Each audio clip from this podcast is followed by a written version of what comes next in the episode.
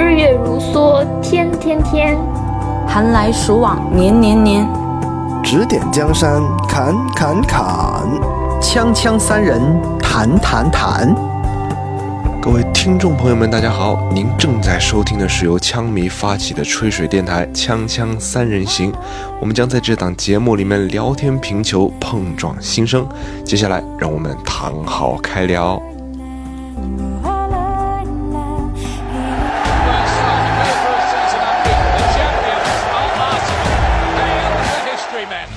欢迎收听本期《锵锵三人行》。呃，这一期节目呢，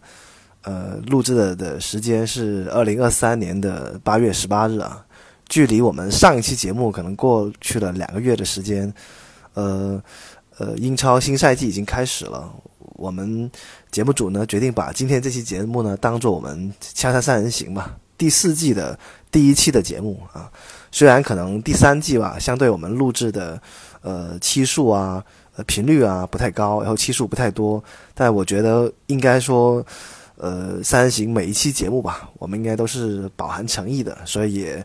呃特别希望这个电台过去留给大家的记忆能够呃再往前再延续那么多一点啊，所以很高兴今天能够开启我们第四季第一期的节目啊，今天节目呢。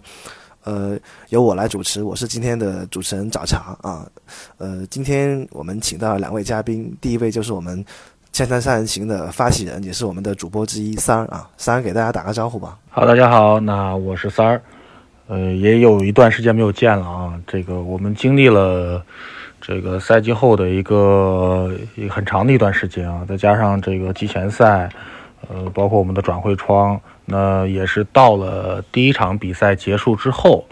呃，我们现在的转会窗也接近到末尾阶段了。那也是觉得有一些东西，我们应该跟大家再去聊一聊。也是这一期节目确实干货满满啊。那也希望大家能够呃认真听啊，我们一起来讨论这个这赛季的阿森纳。啊，那我们第二个嘉宾呢，就是我们的克克啊，克克跟大家打个招呼。Hello，大家好，我是贾克克，呃，也很久没有录我们《锵锵三人行》的节目了。对，这一次也是刚好有机会，我们录一下这个开幕的。因为最近之前有一段时间，因为自己这边比较忙，很少关注关注足球。这是最近刚把足球嗯又捡起来。嗯，这一次呃，希望希望能够在录节目的过程中能跟上你们俩的节奏啊。是，其他的就没什么了。今天就展开聊吧啊。呃，其实过去的这一个夏天呢，呃，当然夏天还没有彻底结束啊，但是呃，英超的新赛季是已经开始了。过去这个夏天，从无论是欧洲足坛，还是英超，还是阿森纳来说，其实发生了挺多事儿的啊。我前段时间呢，自己稍微总结了一下，按照现在的势头来说，我觉得这一个夏天，呃，我们的听众朋友或者说我们的枪迷来说，应该是非常的。呃，我觉得总体来说还是挺振奋、挺开心的吧。啊，无论是我们完成了那个核心球员的续约，包括像萨利巴呀、像萨卡啊、等等核心球员的续约，呃，以及我们四线补强啊，然后呃转会的问题，我们晚一点再详聊。四线补强大家都知道了，每一个都是呃星光熠熠的名字。呃，同时呢，我们也有我们在商务方面，嗯，比较相较过去。有了长足的进步，无论是我们的那个胸前赞助的广告，能够达成了一个，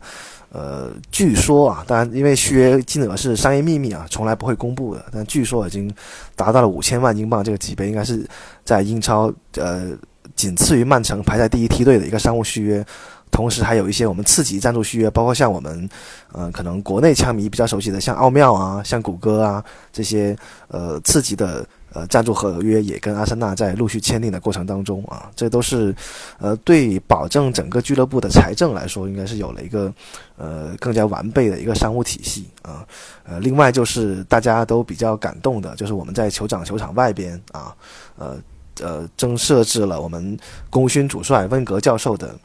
呃，雕像啊，大家应该看到了整个过程。当然，可能这个呃仪式可能比较简短，但是我觉得呃这样的一个雕像应该是呃必要的，而且是能够重塑俱乐部价值观念的这样一件事情，也是在这个夏天实现了。对对，那最后就是我们对呃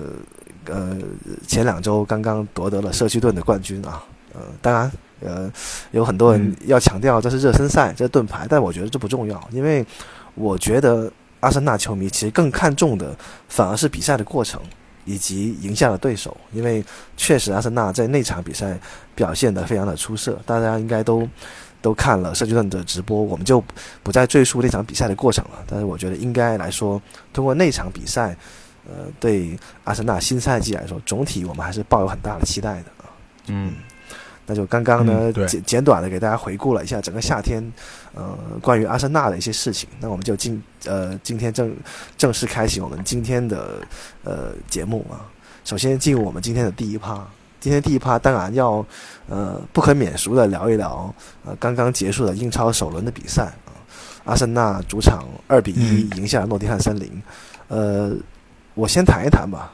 呃，是一个早场的比赛。其实早场的比赛应该来说，球迷是相对比较担心的。嗯、原来定的开球时间呢是呃北京时间的七点半。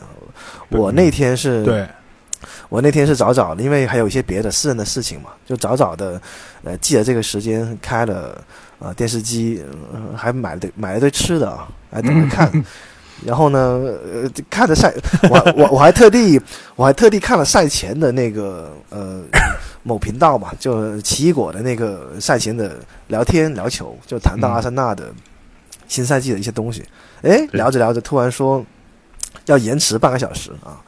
我当时就觉得，哎，那正好，我就我就安心吃东西，我就把那个电那个电视投屏转到了当时的那个英格兰女足对那哥伦比亚女足那个世界杯的比赛上。我说，那再看一下世界杯啊，再嗯再转回来。所以我觉得这个时间正好改到了八点。我当时跟呃也有聊，就是说跟朋友也有聊，就是。如果推迟的话，可能反而就不能算早场啊，就八点钟开始，我觉得可能我自己认为是对阿森纳有利的。当然后来可能、呃、了解到是因为球场的一些设施的问题啊，包括那个门门门禁啊，那个那个系统的问题，所以嗯，我觉得也算是一个呃呃一个小小花絮吧，能够呃让阿森纳能够不那么早场，因为早场其实上赛季总体的战绩并不是太好，留给大家的记忆不是太好。对，嗯，对。那这场比赛呢，我先帮大家回顾一下吧。那上半场我们是，呃，凭借恩凯蒂亚的一个禁禁区内的汤球过人爆射，然后还有萨卡的一个远射，上半场是二比零领先。那半场结束的时候呢，有廷贝尔受受伤的呃这个情况，下半场换下了。那之后呢，其实阿森纳就有点打控制球了，但之后还其实还还创造了不少的机会。那森林其实下半场也就放开了嘛，放开了。呃，这冲冲击阿森纳的后防进了一个球。其实阿森纳后防，我自己认为多少有一点失误啊，就是到特别是下半场的时候，所以最后还是、呃吃了一些速效救心丸的啊。就简单帮大家回顾一下这个场面，嗯然后那接下来就想问问两位嘉宾是呃，首先聊一聊比赛观感吧，大家怎么看这场呃揭幕战总体给你的感受？呃，三先说吧，嗯嗯，这场比赛其实能聊的东西不多，说实话，就是主要还是在于这个阿尔特塔的这个改变，就阵型的改变。呃，主要是看到了我们几个比较熟知的球员吧，都出现在了不是很熟知的位置上面。嗯，啊，这个包括这个托马斯的这个赛前，我们都在评论说，这个阵容是不是出错了，对吧？是不是给错给提示给给给错了？对，给，把托马斯给到了右右后卫。那其实从开场之后的阵型来看，确实是把他在在做一些改造啊，这个做一些新的尝试。对，那包括这个这个廷贝尔的使用和这个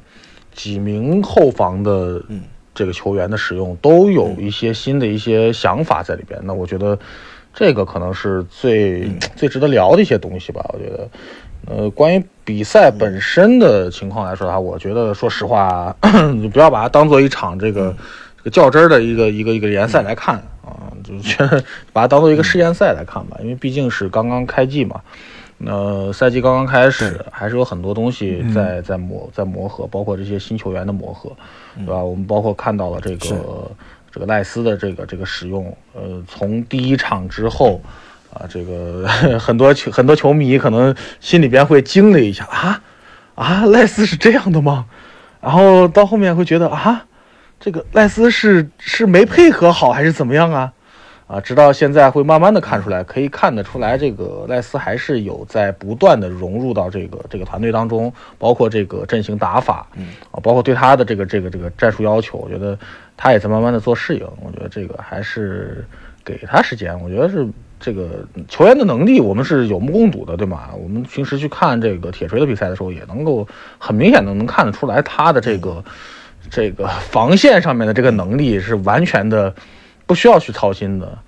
啊，那包括了可能这个还有一位新援，就是我们廷贝尔啊，这个，哎，这个我们后面慢慢再聊一下他吧，这确实是挺可惜啊，嗯，对，对，这这这一场比赛的话而言的话，我觉得可能，嗯，没有其他的了，包括可能有一个就是啊，我们就是看看萨卡这个球，对吧？还是还是很帅的啊，包括这个。这个马丁内利的这这个这个这个禁区的这个马丁回旋，呃，到底是刻意为之还是 这个无心之举啊？这个大家可以讨论讨论啊。对，嗯，对，我帮你翻译一下，就是你觉得他抓他可能是呃玩大了，玩脱了是吧？呃，但这这个是我个人个人的看法啊，这个不代表节目组，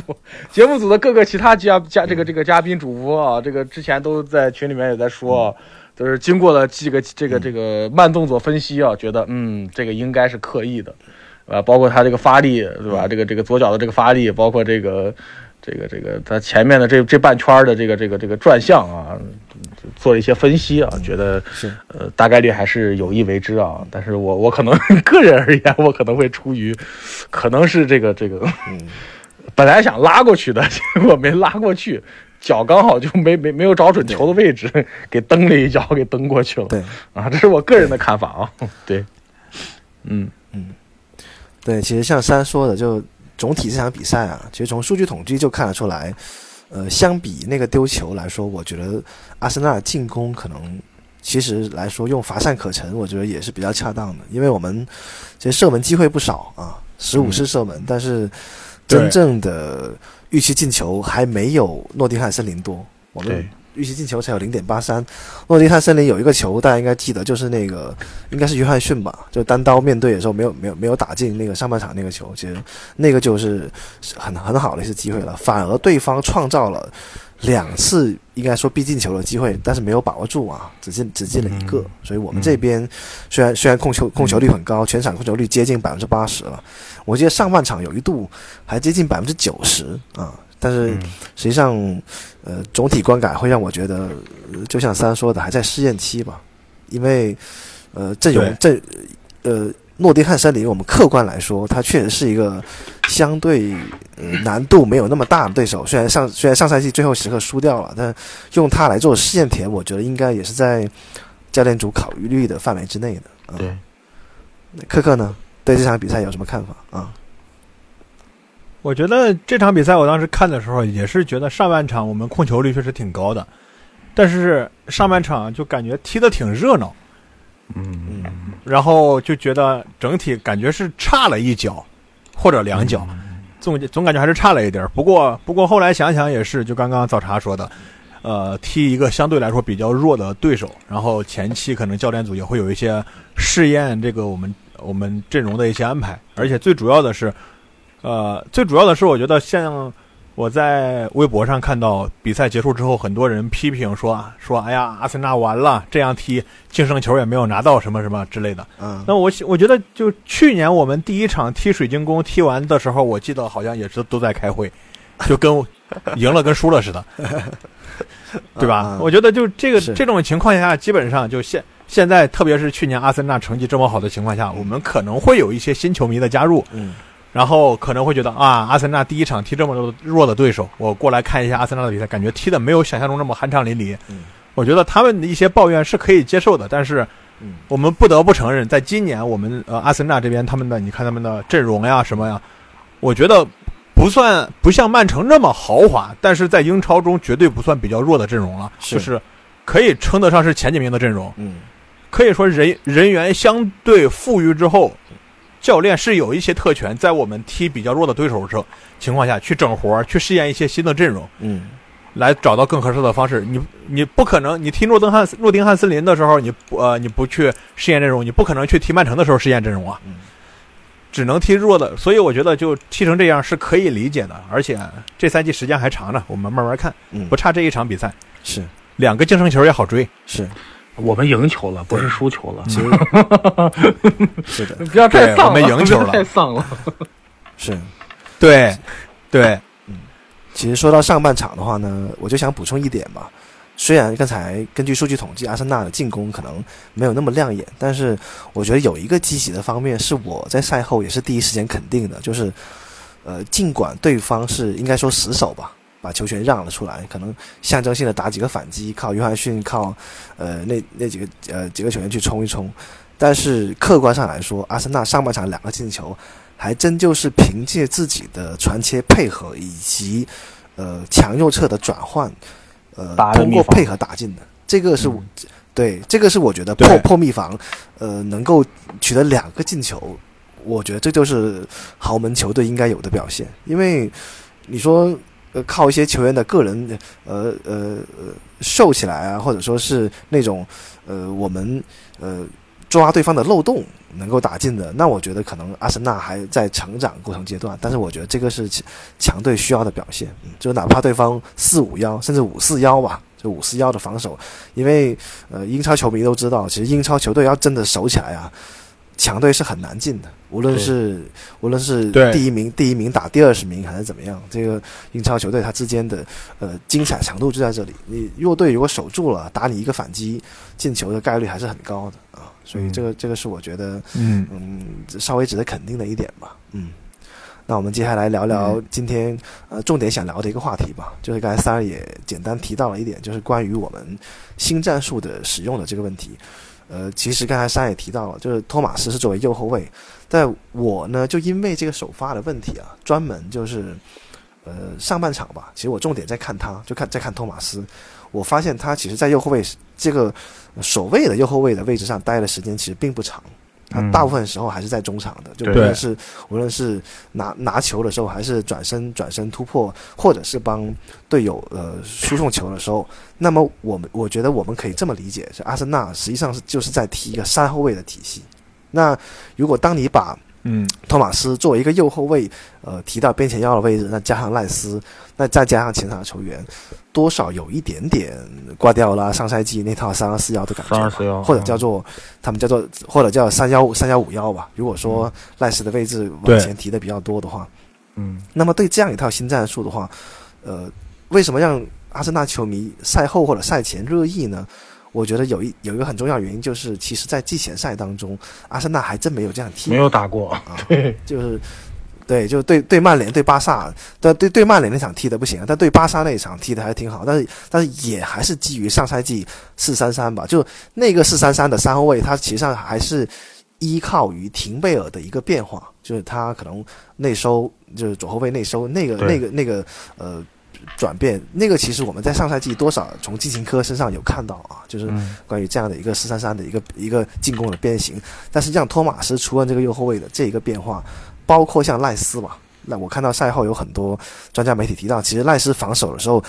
他很多时候也不是站在他所谓的后腰的位置的，他是跟萨里巴呀、跟本怀特啊稍微有一些平行站位的，就是他能够退到后卫线上。你包括像他几次回追吧，如果按照后腰的职责，他不一定回追那么深的，但是他还实际上还是回追到那个位置。就关于这样的变化，包括像呃，我觉得呃前场你中锋，因为热身赛两场用的都是哈弗茨嘛，哈弗茨踢热热苏斯受伤以后用的都是哈弗茨，包括社区盾。那这一场突然又用了恩凯蒂亚啊，就是这几个变化，想听听两位嘉宾怎么看这样的一个战术变化？这会是我们这个赛季的主流战术吗？还是说呃试验阶段还未待定？因为大家其实知道，上赛季阿森纳是英超所有球队战术变化最少的啊、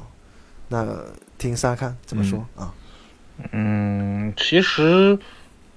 比如说这场比赛，我们去评断他到底是三中卫还是说四后卫的这个战术，呃，我反倒更希望是他打了两套阵型，就是我们进攻阵型是一套，然后这个防守阵型是一套，我觉得这个可能更贴切一点，是就是防守，对，防守差不多四四二吧，对就托马斯对防守可能是四四二，或者是有可能，如果说这个赖斯往回再撤的话，再往后拉的话，有可能都会站到五、站到五后卫的一个一个情况。那这个其实就有一点去贴合到三中卫的这一套里边了。所以说，我觉得这个赛季，呃，很有可能就是呃，阿尔特塔会去在各项比赛当中去多尝试三中卫的体系。嗯，我觉得这可能可能会是这个赛季的一个主流的一个方向，因为毕竟，嗯，他包括你从你你从他看，你看他买人和他 对于每这个这个这个球员的这个要求，你就能看得出来，就是他他确实是想打这一套。我我我不太清楚这个他他是想去按照我们球迷嘴里边说的，说是呃按照阿特呃那个瓜迪奥拉之前的那一套，这个这个这个四二呃四二三幺的这一套，还是说呃他想去在这一套阵阵阵容的基础上，会去有自己的一些变化？我觉得我更倾向于后者吧。我觉得可能他不光是说去就呃借鉴一套成熟的一不个或者成功，对，不光是这个成功的一套，他借鉴。我觉得更希望呃，他他更更大的可能性会是去这个自己的一套想法在里边。我觉得可能会有一些改变，跟瓜迪奥拉的这一套打法，还是包括比如说我们之前一直在一直在讨论说，阿尔塔特别喜欢这个这个边后卫内收，对吧？我们就打成边这个前提打成那个边后腰，这这一套这一套这一套战战战术。但是在他现在的这一套里边，我们也可以看到他的边后腰和边后卫的这个这个概念也在模糊化，所以说，嗯，我更觉得它是一种升级吧。我觉得他把这一套再去做一个调整，去做一套升级。呃，至于这个效果如何，或者是说能不能踢得出来这一个非常流畅的一个这个他想要的一个一个结果，那我觉得这个嗯，跟一个跟球员有关，还有一个就是看看。呃，阿尔塔能不能把这套完善起来吧？我觉得还给他机会吧。我觉得还是给他一些机会，让他去去调整、去试吧。虽然说我这个作为球迷而言，我们看球也挺 挺挺难受的啊。这个说实话，这场比赛把我看的其实有一点煎熬。我说实话，有点煎熬。虽然说这个比赛最后赢了啊，是，但是确实是还是有一点煎熬的。就是你你特别你知道吧？就是你心里边一直在在犯嘀咕，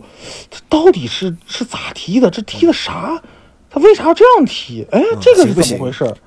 哎，对对，你会你会去犯犯嘀咕，但是，嗯，总的来说，我觉得还是会给他一定的这个这个空间，让他去、去去去尝试吧。我觉得，对，大概这样。嗯嗯嗯，呃，科克呢？我特别想听科克聊一聊，因为我们节目的老听众都知道，科克其实是托马斯的人密啊，非常喜欢人密托马斯的。就看到他现在，对他现在到三十岁这个年纪了，还要接受改造，还要适应新的战术啊。看看科科是心疼呢，还是鼓励呢，还是怎么样啊？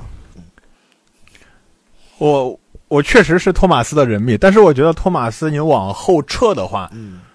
特别是撤到右后卫的位置上，就客观的评价，我觉得科马斯你像他的脚下技术啊、意识啊这种没什么问题，嗯，但是托马斯的速度跟不上，哎，这倒还他的速度一直以来就。嗯。对他的托马斯的速度，我虽然一直调侃说托马斯、佩佩，嗯。然后萨卡在场上跟三个大黑耗子似的，但是托马斯是跑得最慢的那个，是所以我觉得对于他来，呃，可以让他去尝试一下右后卫，但我觉得这个肯定还不是长期的。他，嗯我觉得托马斯最重要的还是在一个中场的支点的位置，因为他的意识、他的脚下功夫这种是没什么问题的。但是你，呃，让他去做右后卫，我我会觉得有一些勉强。啊，踢弱队可能能用，踢强队够呛。对，嗯，我也是比较倾向于这个观点。我觉得现在这个时候改造他呢，因为呃，我昨天还收集点数据嘛，就关于这个边后卫边后卫嗯改边后腰的问题，就是大家知道这个是瓜迪奥拉最早在拜仁先创的。为什么拜仁先创？因为拜仁有有拉姆啊，有阿拉巴，有基比西啊，有这样的，有这样的球员给他先先调整。那到了曼城之后，他来的那个曼城实际上是没有的，他后来才把斯通斯啊、坎塞洛啊这些人买过来，包括基辛科也是一样的，才才有适适配他的这个理念。那我专门去看了这些球员的那个伤病数据啊，都有过大伤。当然我，嗯我觉得这个对比可能没有什么科学依据，因为呃，这个量这个、呃、数量还是太少。但是呃，我自己认为是你包括看上赛季咱们的富安健和金琴科吧，你边后卫改边后腰的话。相当于一个人承担两两份工作份工吧，打两份工，嗯两个角色。对其其其其实对体能，我我还有对身体素质要求是特别特别高的。而托马斯呢，当然他来阿森纳之前是铁人，但是在托马在阿森纳几乎每个赛季都是有伤，而且还是不小的。所以我觉得这个这个这这个是我一个打问号的地方，所以我我我不太确定，就是这个只是是权宜之计呢，还是说是为了保证他跟赖斯同时在场上又能发挥他呃在中场的组织优势，又能够呃让赖斯能够往前提，所以我对这一套我是最大的疑问应该是这一点。啊，所以嗯我觉得咱们可以往、嗯。可以可以往后看吧，因为呃呃，当然现在廷贝尔受伤了，可能左边内收，那金琴科回来之后是双内收还是左右轮轮边？因为你得看对对手嘛。如果对手的右边，我对我因为英超你不可能，我觉得很少有说两个边后卫防守都很厉害的，或者说对位都很厉害的，他肯定有侧重的，那是是单收一边还是双内收，这个我们可以往后通过联赛再判断一下。但是我有一点我也是笃定的，就是我觉得这一个尝试啊，就至少三中卫这个，或者是三四后卫切换这个，会是这个赛季阿森纳的主流。我觉得，呃，关于这个问题，如果我们听众朋友有不同意见，可以在评论区跟我们聊一聊啊。我觉得这个是是新赛季阿森纳的主流，呃，这个也是我自己内心吧。想看到的一些东西，因为那个四三三确实看的有点有点太多了，因为你到到欧欧冠赛场上的时候，不可能还是这一套了，因为你又涉及到人员的轮换之类的问题，而我们的替补席，我觉得，呃，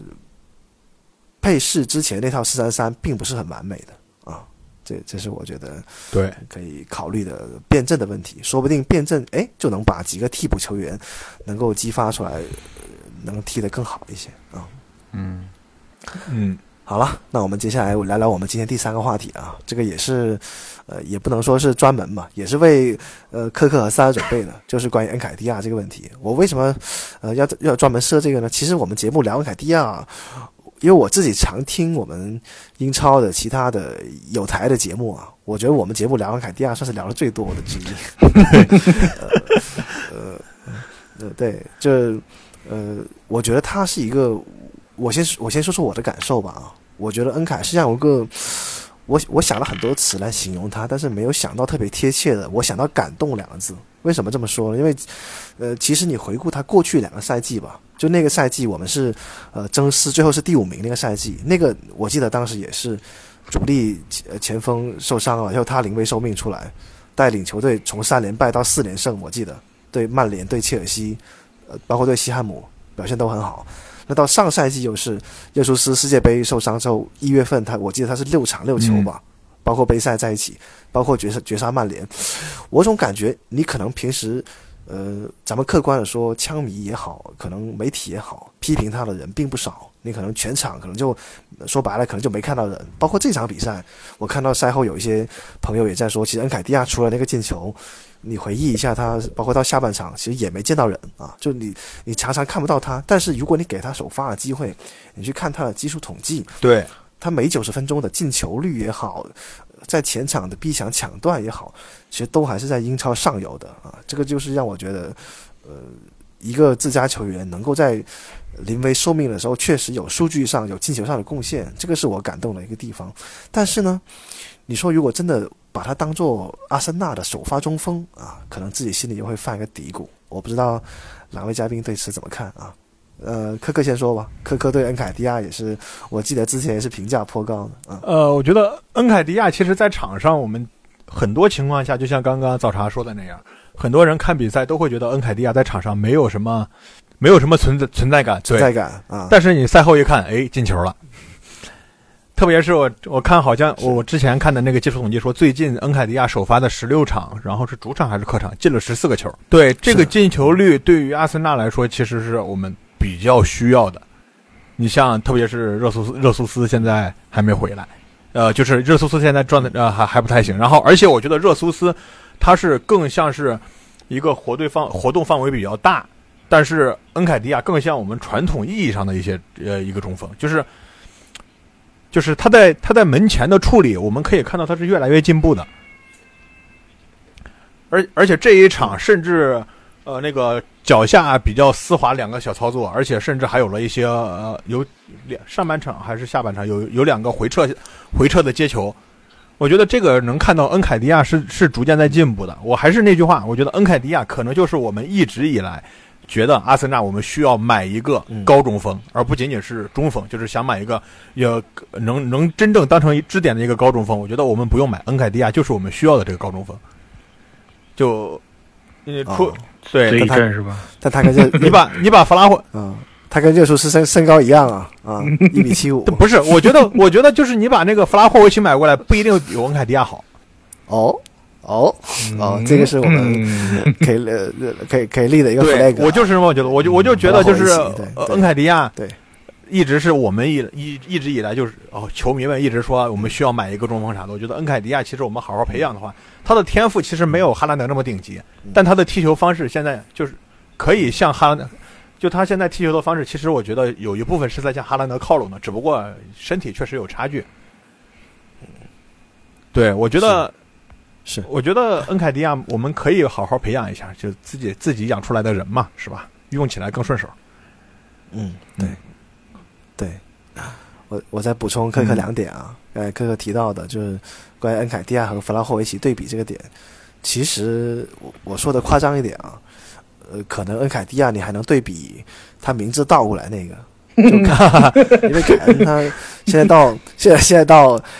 到拜仁去了，其实我觉得他去拜仁，咱们当然这个咱们节目不太聊隔壁家的球队的球员，那多说两句，就是如果说他离开了英超的主流赛场，那我我觉得其实英格兰国家队要回答一个问题，就是谁是凯恩的替补的问题。嗯，你对，变数现在的英格兰的中锋，可能我可能原来我甚至还想到巴勒贡，那巴勒巴勒贡去了去了美国国家队，其实我觉得恩凯如果真的好好踢的话，是真的有机会的。我自己认为，我我倾向于阿森纳能给他的时间还是太少了。真的，我我觉得还是太少。如果他，你你让他真的到什么水晶宫啊，什么呃西汉姆之类的，我觉得场场九十分钟打满的，可能更能体现他的他的能力和他的那个那个素质。这个这个是第一点。第二点就是可能刚才克克夸恩凯，我不知道我们的听众认不认可，但是我认为啊，就克克夸恩凯肯定没有阿森纳的教练组对恩凯的评价高。我觉得阿森纳教练组对他评价很高，因为你想想，巴洛贡拿了一个法甲的接近金靴的一个水平，对，还是要被兜售的的问题，还是决定刘刘文凯。他，我觉得教练组就笃定热苏斯加恩凯迪亚就够用了、啊，哪怕还是加了加了欧冠的一个多线的问题啊，这个就这个就是我觉得 阿森纳现在内部对恩凯迪亚的认可。嗯啊，我就补充这两点吧。三呢，怎么看看？呃，评价一下我们的现任主力中锋啊。哎呀，我对恩凯迪亚的态度一直是一样的，就呃，我很喜欢他，我也非常非常喜欢他，但是啊，呃，你说他不好吧？他进球效率在这儿，对吧？对这一场他的 xG 只有只我看一下，他的 xG 只有零点二一，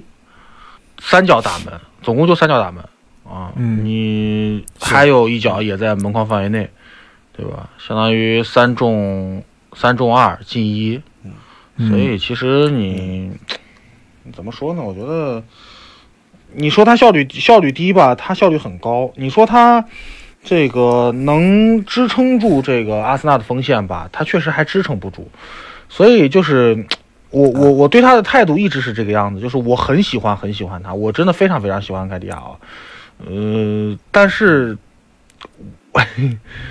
我我我我跟你刚才那个想法是一样的，就是我我倒是觉得，呃，如果他对于球员个人而言，他如果去到一个中游球队，嗯、这个尤其是英超的中游球队，我觉得真的会让他有一个这个怎么说呢，指数级的增长，指数级的增长，对。嗯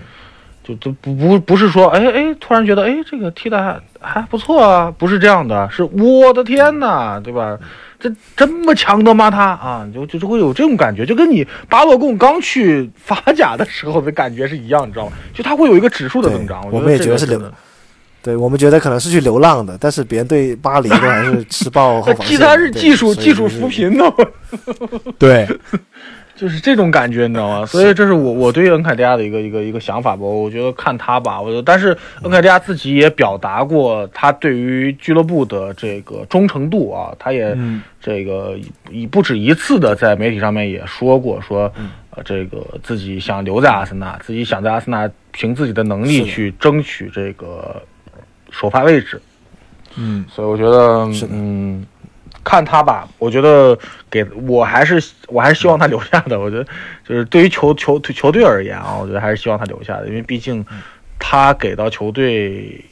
怎么说呢？最少有个托底吧。我们不能说他他是那种那种那种就是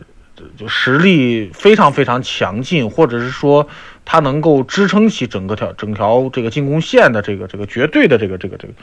这个核心啊。但是他最起码。他能够给阿森纳拖住这个底啊，他能够给阿森纳拖住这个，这个该进球的时候，他能够给你回报的这个这个球员，所以我觉得这个就 OK 了。我觉得，而且也能你也能看到他现在在不断的进步嘛，对吧？包括这个战术打法，他不断的去调整、去适应，包括自己的身体，对吧？哇，你想想刚开始来的时候，他什么样的身体啊？我的天哪，对吧？这这放到我。知道我上学的那会儿，跟我要是同学，我这一天暴打八百吨的那种，你知道吗？就这这这捏着就起来的那种感觉，就跟个棍儿一样。你看现在，我的天呐，对吧？这这这估计能把我撂翻的那种，是吧？所以我觉得，对于勤奋的孩子，我一直的态度都是支持他的。对，而且这样，而且关于恩凯迪亚，我觉得还有一点就是，我们就是阿森纳球队需要他站出来的时候，他是能救火的。就基本上没有掉过太大的链子，我觉得这一点是比较珍珍贵的。就像刚刚刚刚三哥说的，就不想让他走。我是觉得你把它卖了也行，就你把它能卖多少钱？往高了说七八千万，能买来谁？不一定有它好用。那确实，主要是你你补不了一个。这个这个这个世界级的中锋，对，对，就超一流的、超一线的中锋，你你买不来，你买不来的话，他作为这个这个年轻一代的这个去这个这个这个中锋里边、前锋里边，他他是比较拔尖的了，所以说对，没什么那哈的，对。对，嗯，对，就我觉得像这种。呃，小禁区之内的这种射术以及他的跑位的这种特点的前锋啊，其实每个队都特别渴望自己的替补席有一个的。你包括像当年的呃英扎吉在米兰做舍普琴科的替补，包括像原来曼联的小豌豆啊这种这种类型的，就是其实主教练特别喜欢这种，就上场就就能够能够有用你的球队带来机会嘛。我觉得这种对有用，这管用的，嗯，包括呃你要他逼抢，他也能逼。你像这次对特纳，他也逼了一个差点就自摆乌龙的。对，万一进了那就梅开二度啊！这个像上赛季对切尔西也是逼抢对方对方后卫，呃，跟门将之间的空当拿到这个机会，你会觉得说，哎呀，这有点运气啊，或者有有点什么，呃，抓对手注意力不集中。但是就是这样不知疲倦的努力的这种换来的结果，他就是实实在在的给球队带来分数的贡献。所以我觉得还是应该是给予肯定的。好，那我们第一趴就先聊到这，稍微休息，待会带来我们今天的第二趴，对我们几个新员啊进行一个简单的盘点和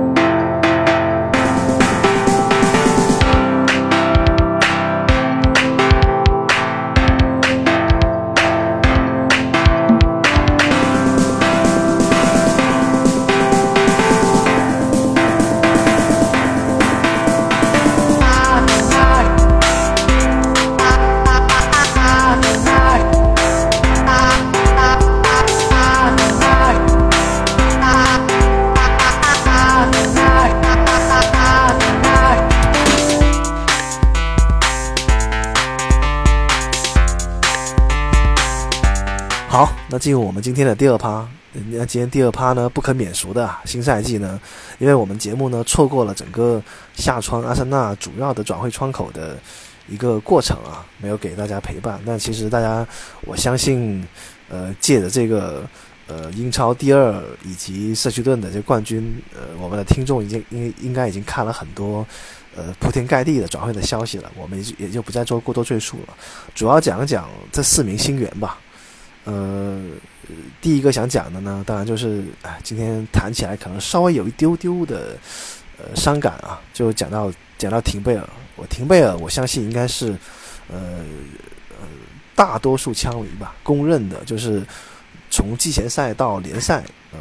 阿森纳表现最好的新援啊，应该说没有之一。无论是无论是之前对巴萨、对曼城啊，都都能够体现他的特点。那呃，比较的应该说运气不佳吧，嗯，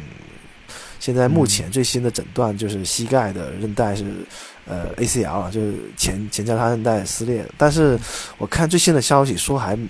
还没有断裂啊，只是受伤而已，所以不知道他具体的缺阵时间有多长。呃，如果您稍微关注阿森纳的对伤病的那些发布啊，其实阿森纳很少发布球员到底伤几个月的。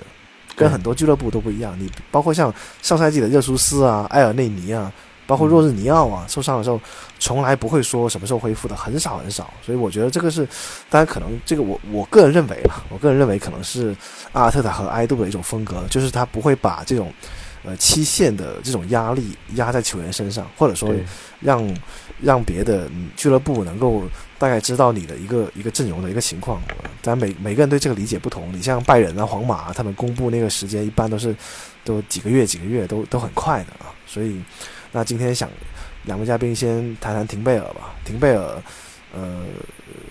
对他的表现的话呢，嗯，但他目前出场的时时间，呃，联赛上那只有半场的时间，对他的这样一个引援以及这个受伤，就是这个事件，呃，两位嘉宾怎么看？那先请科科聊一聊，嗯，呃，我觉得廷贝尔受伤，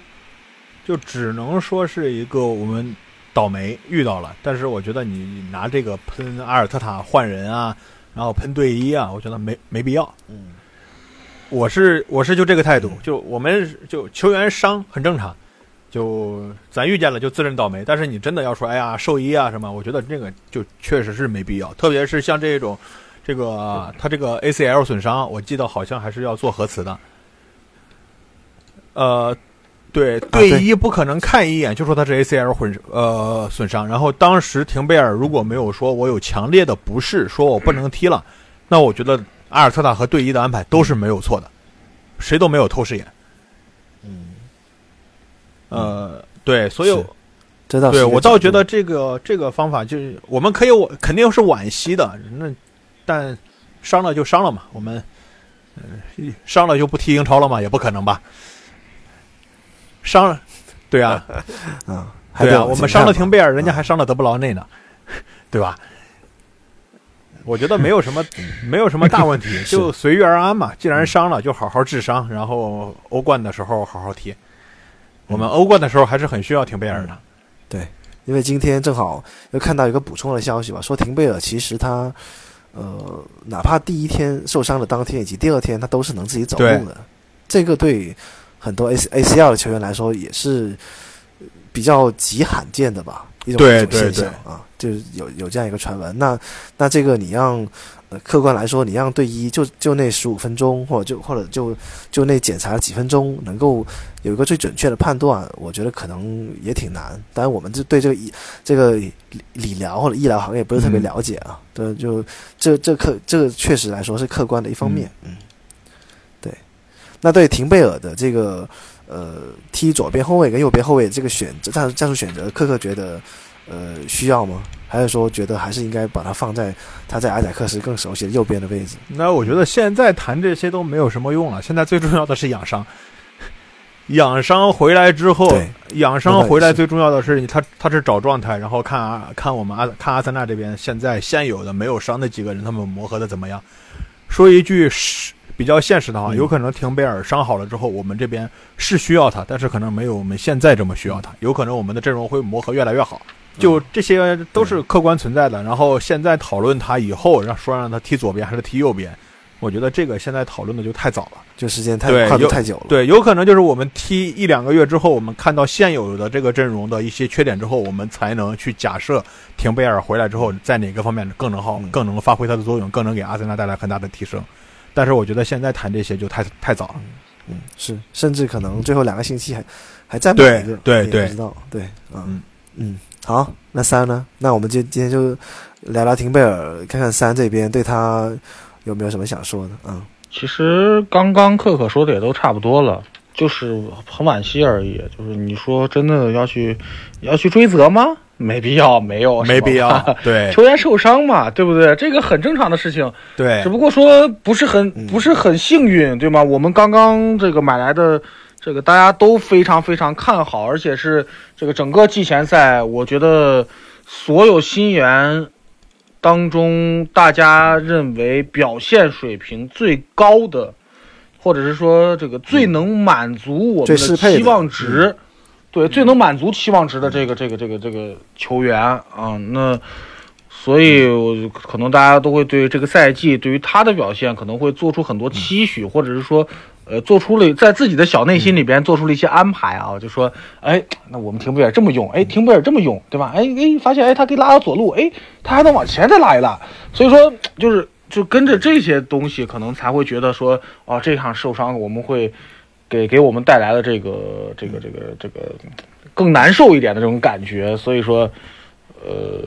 我倒是觉得不用太那啥了，嗯，谁没有受伤过，对吧？对虽然说是 ACL，但是刚刚也确实是说到了，就是他的这个没有牵扯到膝盖，对吧？对于骨头啊什么的都没有什么问题，我觉得这个倒是一个好事情，我觉得。对，就是现在能看到的这个传言，而就是来说的话，我觉得还是还是 OK 的。我觉得可能会比我们预想的可能还会好一点，因为呃，当时一出来之后，网上看到的消息基本上都是这个很重的了，这个描述都是很重的了，基本上可能都是赛季报销，赛季报销，然后可能还会影响到他的后期的这个这个状态水平，或者是这个竞技的这个这个能力，所以我觉得于于这一点而言的话，我觉得还是 OK 的。我觉得在在我们嗯虽然可惜啊，虽然惋惜，虽然心痛，但是还在我们能够接受的这个范围内。就接着廷贝尔这个话题呢，我也比较呃认同两位说的吧，就是可能确实对阿森纳来说是很遗憾的一件事情对。但我救了他的受伤呢，我想补充一点，就是呃，如果说真的要追责啊，要是有有什么责任的话，我觉得英超联盟以及当值主裁是有一些责任的。嗯，我觉得首先，我为什么要说英超联盟？因为这个赛季最大的变化就是大家知道，呃，半场跟中补时特场补时超长补时超长补时超联盟对对，英英英超联盟的理想状态就是场均拉到一百分钟啊，这个是这个是他们参考男足世界杯以及女足世女足世界杯的做出的做出的一个结论，他们可能会认为这一百分钟收益上会对英超来说大增嘛，嗯，呃，特别是保障所谓的公平方面，但我个人其实不这么看。这个无论是其实男足世界杯还是女足世界杯，ACL 的球员都特别多啊，都特别多。包括像英超现在刚开始，包括像恩昆库啊，包括像皇马的那几个球员啊，都都一样了。就是现在呃，足球运动员的伤病来说，应该是一个算是很沉痛的话题。我觉得组织方吧，在这个方面其实。呃，应该有要有监督，或者说要有一些数据反馈。嗯这个呃受伤来说，为为什么要联系到当时当值主裁奥利弗呢？就是呃其实阿森纳这场比赛又没有享受到什么主场主场优势，对方的上身体的时候一些对抗的方面，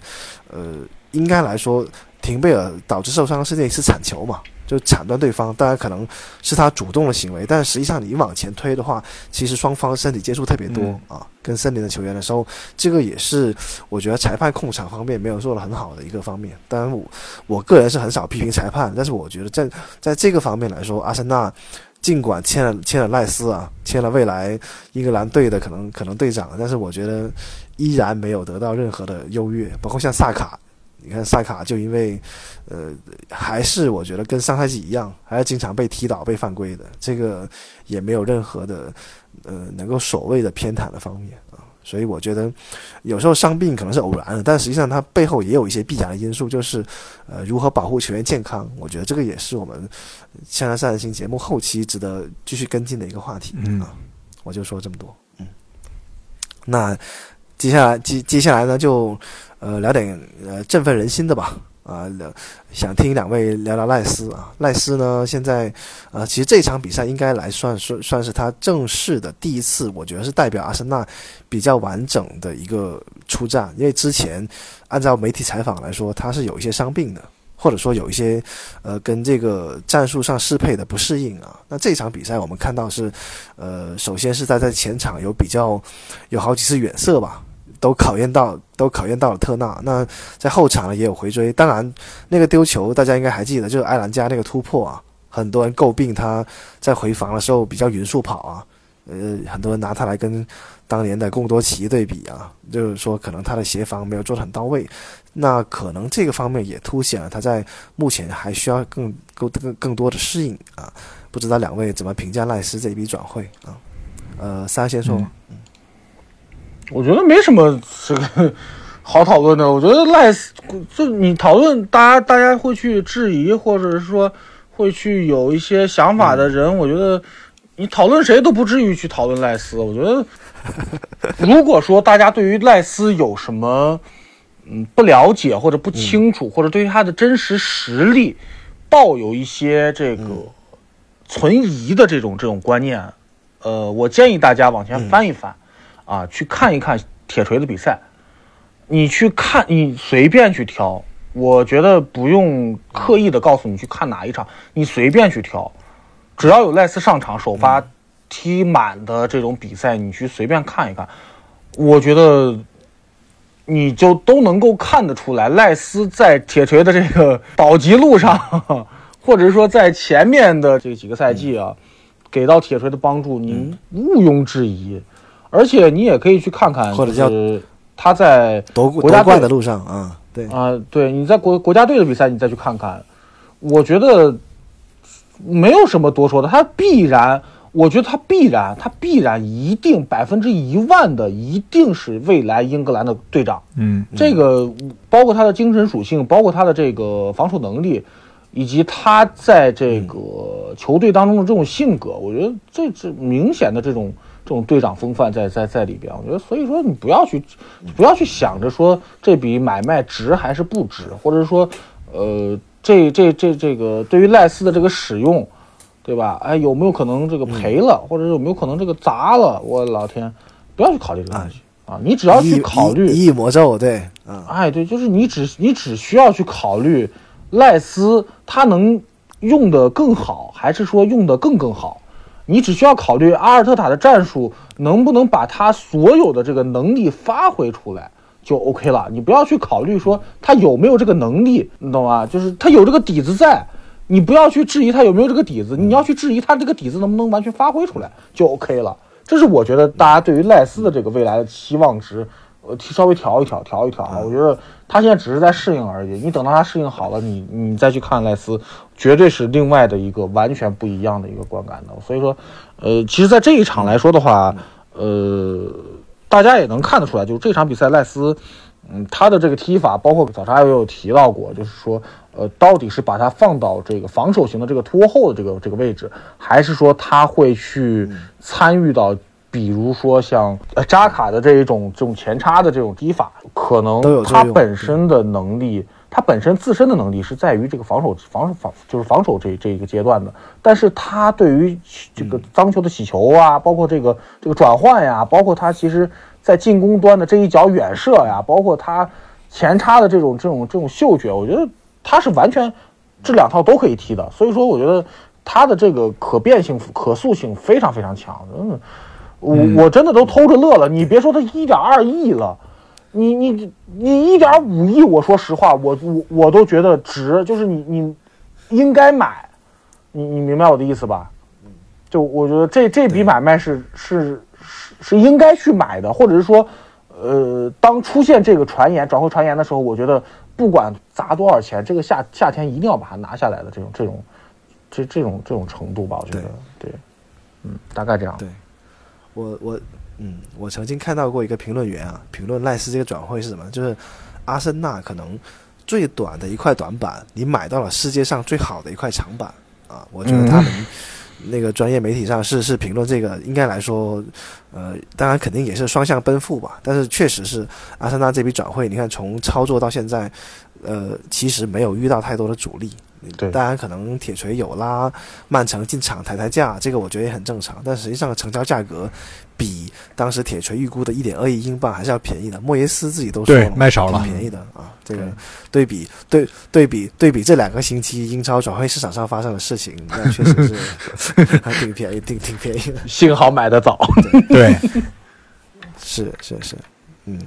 那刚才三儿提到了推荐我们的听众吧，就去多看看原来挺帅的比赛。其实我倒想到了半年前啊，但因为当时，呃一月份，当时阿森纳追凯塞多没有成功的时候传出来，当时我记得首发说是阿森纳有伊赖斯嘛，我当时就也稍微做了点功课。其实我当时看过一篇贴的文章，我倒是建议大家可以回过去看一看二零二二年世界杯英格兰对法国那场比赛。嗯，当然最后可能是法国晋级了，但是那场比赛赖斯的发挥绝对会颠覆你对他在铁锤也好，或者在阿森纳的印象。其实他那场比赛，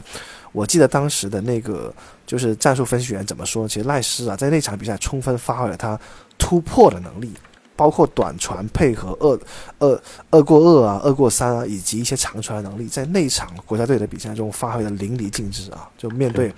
大家知道法国队的中后场是应该算是世界顶级的吧？啊，就是所以，就那场比赛，很多人会把它当做，其实赖斯在成长到二零二二年的时候，他已经开始能够体现他的全面性了，还不光是说是一个铁血后腰的方式啊。所以你其实也回顾一下西汉姆联，如果您稍微了解的话，也可以看到，我记得最早当时是赖斯和绍切克吧。双后腰的配置，当时是绍切克罚插到禁区里面争头球啊，包括 FPR 的得分，还有一些射门能够进球。但实际上，当赖斯成长以后，反而是沙切克拖后，赖斯往前顶了，就是能够进球。包括像上赛季对对阿森纳的时候，大家应该很应该记得很明显，就是对对赖斯的抢劫导致了那个进球。对，所以说其实他的成长应该是来说是很全面的，能够对阿森纳的进攻和防守都能够有帮助的啊。所以，呃，我大概就补充这一些。科科呢？科科也聊两句。我觉得对于赖斯，就像三哥说的，赖赖斯的实力那肯定是毋庸置疑的。而且我觉得最主要的是赖斯给我们带来的一些变化，是看呃社区盾社区盾那场呃踢曼城，然后赖斯给我们带来整个的上抢的力度，我觉得是比之前大很多的。我们之前踢曼城没有出现过就这么高强度的去上抢。我觉得是就呃那个对，这个呃那一场那个谁罗德里，呃罗德里踢的还可以，但是一直没有拿到很好的效果。我觉得最大的主要原因就是在赖斯，赖斯带带的一些上抢啊，一些一些态度啊，甚至一些细微处的指挥啊，我觉得都是以往我们缺少的。像以往你看，呃。厄德高有时候会指挥上抢，但是厄德高自己上抢的，因为他的身体原因，他是偏技巧型的，他自己上抢的远不是很好。然后你像那个托马斯，有时候是速度跟不上，呃，扎卡有时候呢就是呃动作有点太大。但是扎卡就是呃刚刚说的那个刚刚说的赖斯应该踢什么位置？我觉得赖斯和托马斯他们最大的问题就是我们不知道他能不能像扎卡那样给我们提供一个持续性的。我们不用担心他受伤这件事儿，或者说，对，我们不用担心他会长时间的缺席这件事儿。呃，如果他们两个能够将出勤率保证的话，我觉得那不用说了，就厄德高加托马斯加赖斯，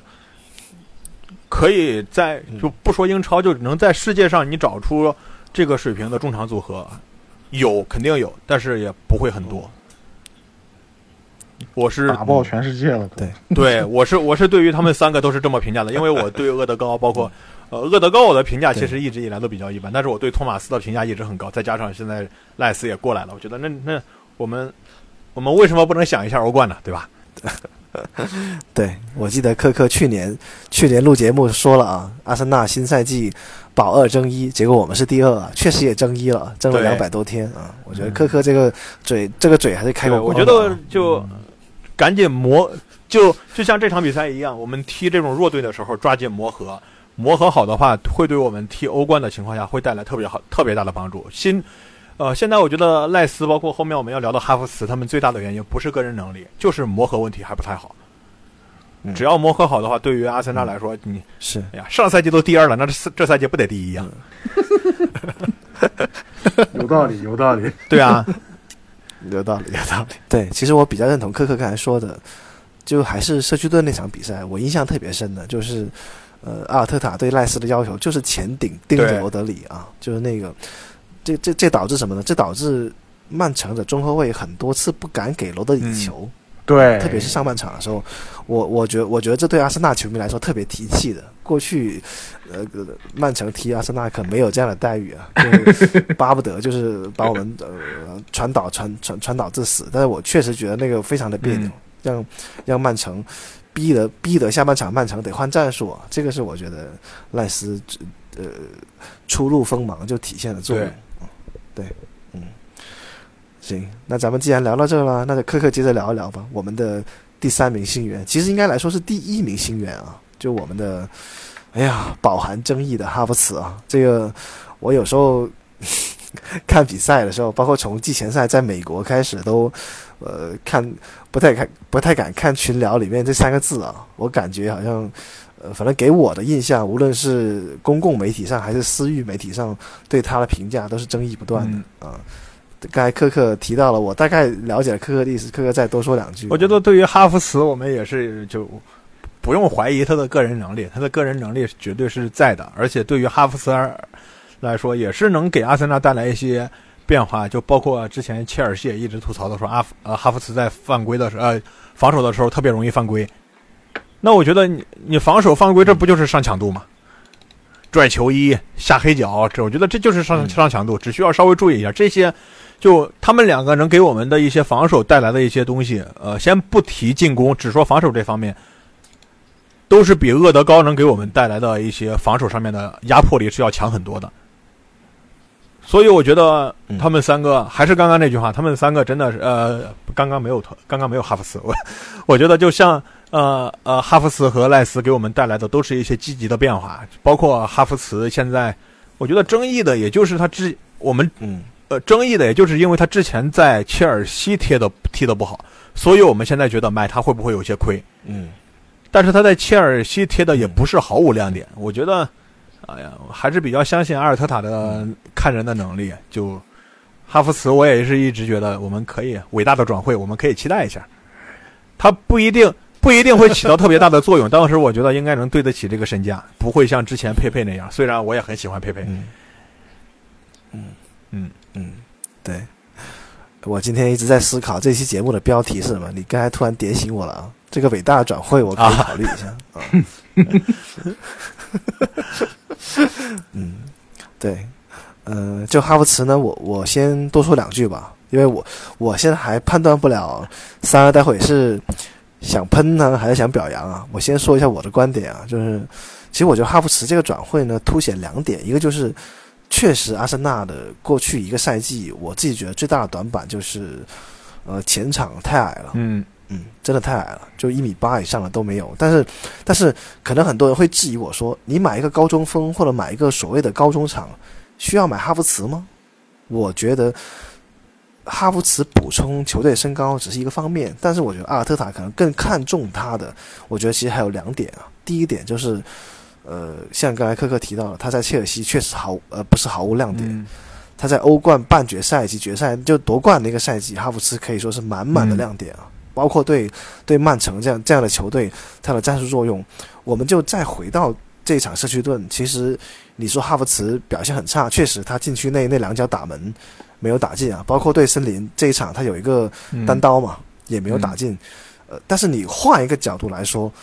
这些机会也是他找到的。我觉得无论是跑位也好，还是在还是在前场做支点也好，这个是我看足球比赛的另外一面，就是你当他前顶的时候，曼城的后卫是非常难受的。为什么？因为其实首先他身高就比较高，他一米九三，另外一个就是他有他有脚下技术，后卫会非常忌惮这样的球员传脚下球，因为我逼抢你，而且可以看得出来，他身身体对抗并不是特别弱的。当然，他有丢球、有正面突破丢球的时候，或者拿球不稳的时候。但是面对有身高、有技术的球员，其实对曼城这样的后防体系来说还是挺头疼的。因为曼城的后防球员，他不是像英超那种很出野的，就是我只要把球抢下来，一个大脚解围就可以了。他是还要寻找组织机会了。但是可能在哈弗茨这个身上，他可能没法做到这一点，所以反而给哈弗茨在进攻上能够拿到一些射门的机会啊。这个是我觉得我想补充的两点，呃，也是我自己看到的两点啊。当然，可能他无论是射门精准度啊，还是包括现在可能没有办法取得像扎卡当年在八号位的这个效果，这个是目前枪迷比较诟病的地方啊。我不知道三儿怎么看？嗯嗯，两个点吧。第一个点是他来之前就 这个 哈黑啊，哈黑啊，怎么说呢？就是一直微笑是吧？哎呀，他来之前我真的是觉得大胆说，买这个人干什么呀？我的天哪！你不要告诉我，这个价格买他干什么呀？对不对？就有什么？就切尔西比赛大家没看过吗？不要告诉我他有多强的能力呀！他就是个，对吧？啊，买来之后吧，提示你，哈弗斯球迷还蛮还挺多的啊。呃，没关系，没关系，这我我个人我个人看法啊。嗯，这个呃是个人都有喜欢的，有不喜欢的嘛，对不对你喜欢 C 罗，我就不喜欢 C 罗。嗯哎，我喜欢 C 罗，有你有可能不喜欢，对不对？对没没有人是这个这个能能能吃百家饭的，这这没没得说的，就有自己的看有自己的观点嘛，对不对？我的观点就是我买它干嘛？买它干嘛？嗯，反对。但是呢，他来了之后，哎，我们说一说上上场比赛，就是我的天哪，这他他是这样的吗？啊，这就是呃，我我想一想啊，他是哪一场？就是跟社区盾那场。对对曼城吧，说实话，说实话，那场比赛他踢的真不错，真的真的不错。嗯，对就是踢曼城我也是这场比赛这么觉得。，我半场，对我半场还发了个微博，我专门表扬他。我就是觉得之前可能对他的批评太多了，所以我专门提也有可能是之前对他的预期太低了。有可能，有可能。啊。但是啊，有一点啊，就我个人觉得他有点吃这个阵容红利，就他他其实挺吃这个这一套阵容的，就是他呃阵容是什么样子，然后对于他的定位是什么样子，给他战术安排是什么样子。就是就就就他其实挺吃这个东西的。他如果说没有了这个这个东西以后，嗯，我觉得还是挺难的。我觉得，呃，怎么说呢？就把他当做一个一线球员而已啊。我没有把他当做一个，就是怎么说呢？就是绝对的这个核心啊。我没有把他当核心，就是就是一线球员。但是就是这个价格买这个一线球员啊，也而且是这个英超买过来的。啊，还是这个伦敦过来的，对吧？这个十分的适应这个气候，啊，这个也适应英超这个踢法，哎，对，差不多就这这就我我我就觉得这个价格也就是也就是这样的一个价格，所以说我觉得也不会说给他过多的一个期望值啊，但是这个也希望吧，希望吧，我觉得希望这个以后的这个战术安排啊，包括阵型安排啊。呃，给到他的一些定位啊，能够把他的这个这个特点能够发挥出来，我觉得就是多打一打设计论这种，这种这种这种这种还有之表现啊，对还是还有之前我看我是看哈弗茨的人密分析的，他说哈弗茨其实在他的职业生涯过程中，他像好像踢过中锋、边锋、前腰和那个中前卫，他都踢过，然后嗯效果都还行。那那我觉得对于今年，你看我们阿森纳也是好久好久没有踢欧冠了嘛，然后多线作战的话，如果容易受伤的话，也是比较重要的。你就是哪儿哪儿都可以往那儿搬里搬，紧急用一下。嗯，我觉得这个也是一个方面。对，然后还有就是哈弗茨，包括切尔西，你看也说一直说他，哎呀踢得不好呀，跑得慢呀，但没有说他经常受伤嘛。我记得哈弗茨出场率还还蛮高的。对，是的，像这种的话，算是给我们阿森纳这边能提供一个保证，就是可能在各个位置都能应应急，不一定是最好的，但是能应急。应急的话也不要求最好，就是能顶得住就行。我觉得这一方面也是我们可以后面考量一下。毕竟，嗯说实话，六千他好像是六千五百万是吧？六千五百万，我觉得就单看价格不便宜，但是你换过来想一想，六千五百万你还能买来谁？就买 买不来几个人了。就嗯现在通货膨胀这么严重，鸡蛋灌饼都涨到七块五了。我觉得，我觉得就既然既然花钱了，就让阿尔特塔好好调调，把钱花的值，对吧？我们可以就给他，你看是看两三个月之后再谈新源嘛。我一直觉得新源就是没有必要谈论太早，我们就先展望一下就行了。圣诞节的时候我们可以继续骂，嗯，然后现在就你现在就上去骂，为时太早。我只我我就我是我还是持这样的态度。嗯。我补充一下可可的观点啊，嗯。就可可刚刚聊到一个点，就是说这个，呃，他什么位置都能打，什么位置都打过，嗯，但是有没有一种可能，就是他什么位置都打过，但是什么位置都打不出来，对我当时看人，那所以他在不断的变换。我之前是看这个人民分他们分析的，下面就有人这样说，那。那至少就是咱咱如果只是需要应应急的话，我们也不需要他哪个，不需要他在他在哪个位置都是特别强的嘛。应急的话能踢就行。嗯是嗯，就像但是有一点啊，你有没有发现过？就是阿阿尔特塔现在买人啊，嗯，全部都是这种多位置球员，你有没有发现？对，就是就不管是说我们说这个外哎，不管说这个这个对万金油的类型，就是我放到哪，你看廷贝尔左边也能打，右边也能打，哪有这样的人啊？你干嘛呀？你让不让人活了？你你你个踢右后卫的，你把左后卫的首发给抢了，你这 对不对？你你哪有你这样的？那你再看你这个这个这个这个这个呃买买其他的这些人，对吧？就这全部都是这样子，就我我我多位置都能打，这个就让人很。对，哎呀，怎么说呢？就就，嗯，呃，跟他之前我们在聊这个阵型的时候，嗯我觉得可能会有一些契合，就是他不断的在模糊这个边界，对，这个我觉得可能是他未来战术中很重要的一部分。这个我们现在在在这儿立个 flag 啊，万一以后阿尔特塔这套战术，对吧？这个这个成为了一这个这个一个一个教科书，一个一个标杆儿哈、让很多的球队去学习模仿的时候，我们再回头回过头来再看，就是就是不断的模糊，不断的模糊，就是各种边界，包括这个球员位置的边界，包括这个这个这个这个这个阵型的边界，包括这个球员他到底是一个，对吧？这个是这个是这这个是偏防是防守型的，还是说进攻型的？他不断在在在再去模糊这个概念，我觉得所以说。呃，给到球员的要求其实蛮高的，说实话蛮高的。就是你作为一个前这个这个前场球员，你不光要有你的前场的能力，嗯，你对于这个中前场的逼抢，你对于这个防守拦截，你的第一道线反拦截能力要求会更高。你作为一个中后场后场球员，你你不光是要去会防守，你还得前提，你还得会前插，你还得会去做这个转移，对吧？包括这个这个这个一些直塞球，你都要去去去适应去学习。这个，嗯我觉得这也是现代足球的一个大趋势。我觉得确实，你去看现在你说传统型的这个边后边后卫啊，或者传统型的后腰啊，或传统型的这个这个这个十号位，对吗？就你你各个位置，其实你你有没有发现，就是其实它这个趋势都是在这样的一个趋势下，就是在不断的模糊，不断的去去去模糊这个边界。对这是我我对于对这个买人的一个看法。对，嗯对，嗯，我最后想说一句，就是其实，呃，大家很容易把哈弗茨又跟厄德高拿来对比啊，因为可能他们俩都是呃所谓的十号位出身吧。其实我记得厄德高刚来的时候，对，评价也不好。我记得咱们节目还给厄德高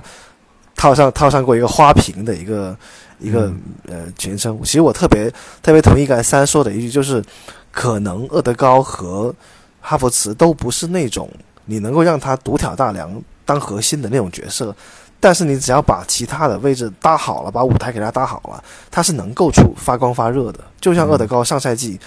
呃，进球助攻两双的数据可以竞争英超最佳球球员排第二名的，这个是英格兰媒体公投，无论还是数据榜，他都是第二名，仅次于哈兰德的。那这是实实在在的阿森纳队长发挥出来的呃作用。那哈弗茨能不能在呃阿森纳整体提升了以后，他能够把他自己的东西，过去在切尔西没有发挥出来的东西，能够发挥出来？我觉得这也是可以期待的一个点吧。啊，这个我觉得大家可以往后再看一看。啊，嗯，好了，那我们聊了呃三个已经在队的球员，那接下来最后聊一聊，呃，马上到队的啊。就还没有首秀过的我们的门将拉亚啊，呃，应该来说这笔引援呢，呃，无论是从传出消息到成功非常迅速，还是说对这个门将的期待，让大家和突然对埃杜啊本人的这个转会操作啊有了一个全新的认知啊，就一个三百万的一个租借，没有花钱，然后呃下赛季有一个两千七百万的买断，呃，我先多说两句吧，就是拉亚的话呢。无论是上赛季在布伦特福德的现实中的表现，还是 FPL 的评分，还是 OPTA 的数据，他都是英超顶级的，甚至可以说是第一名吧。就是 OP 按 OPTA 的数据，他是八十五分领先第二名的门将阿里松啊，那些都都很多的，就是呃，可以说是一个应该来说英超一流的门将啊。之前的时候呢，六月份的时候是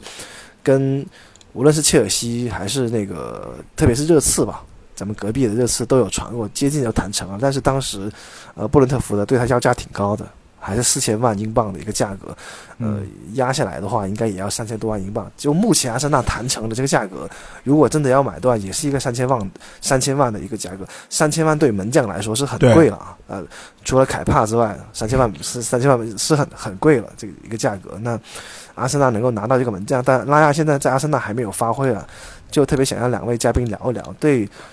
既有拉姆斯戴尔的现状下，又引进了拉亚，这一个可能应该来说是原来三年前阿阿尔特塔最先看上的一个门将啊，因为大家知道，呃，那个拉亚的他那个启蒙教练，呃，门将教练现在是阿森纳的门将教练啊，就也是呃跟他有有一些关系，三年前就想把他招揽进来，算是阿森纳，算是阿尔特塔的教练组成员之一吧。那当时是因为布伦特福德刚升上英超，一直没有放。阿森纳最后才找的拉姆斯戴尔啊，所以说，关于这个龙虎之争以及阿森纳两个优秀门将的配套的这个方面，两位怎么看？啊，科科先聊一聊呗。嗯，拉亚过来，呃，都知道拉亚这边强项就是他的那个出球嘛，对门线出，对门线包括出球，我觉得很难评价他能在阿森纳怎么样，因为说实话，就是。我对门将这一块儿了解不多，就在拉姆斯戴尔来之前，说实话，我觉得莱诺也挺好。在莱诺之前，在莱诺之前受伤的时候，我觉得那个、那个、那个什么马丁内斯顶了一段时间，我觉得也还行。所以对门将这一块儿，我我现在就是你到就当时莱诺莱诺是主主力的时候，你告诉我说啊，我们阿森纳下赛季可能会来一个比莱诺发挥更好的门将。我当时想象不出来，再好能好到哪儿去？然后现在你再让我说啊，现在拉亚来了，可能拉亚在我们这儿更比拉姆斯戴尔更合适，会发挥更好。说实话，我还是想象不出来，因为就我对门将这一方面说了解确实不多。另外多提一句啊，就莱诺也是上赛季英超数据上特别出色的一个门将。咱们客观来说，他是应该是富勒姆的最最佳球员吧？啊，拉亚是门将，布伦特福德最佳球员，包括。是阿森纳是是可以换成别的词是吧？就什么什么出门将啊，自古什么什么出门将，对，嗯，对，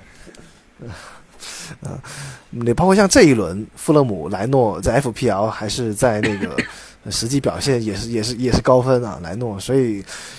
呃，包括像呃马丁内斯吧，马丁内斯，丁内斯，也也是特别厉害啊，对对对对，就在维拉也是广受好评，所以。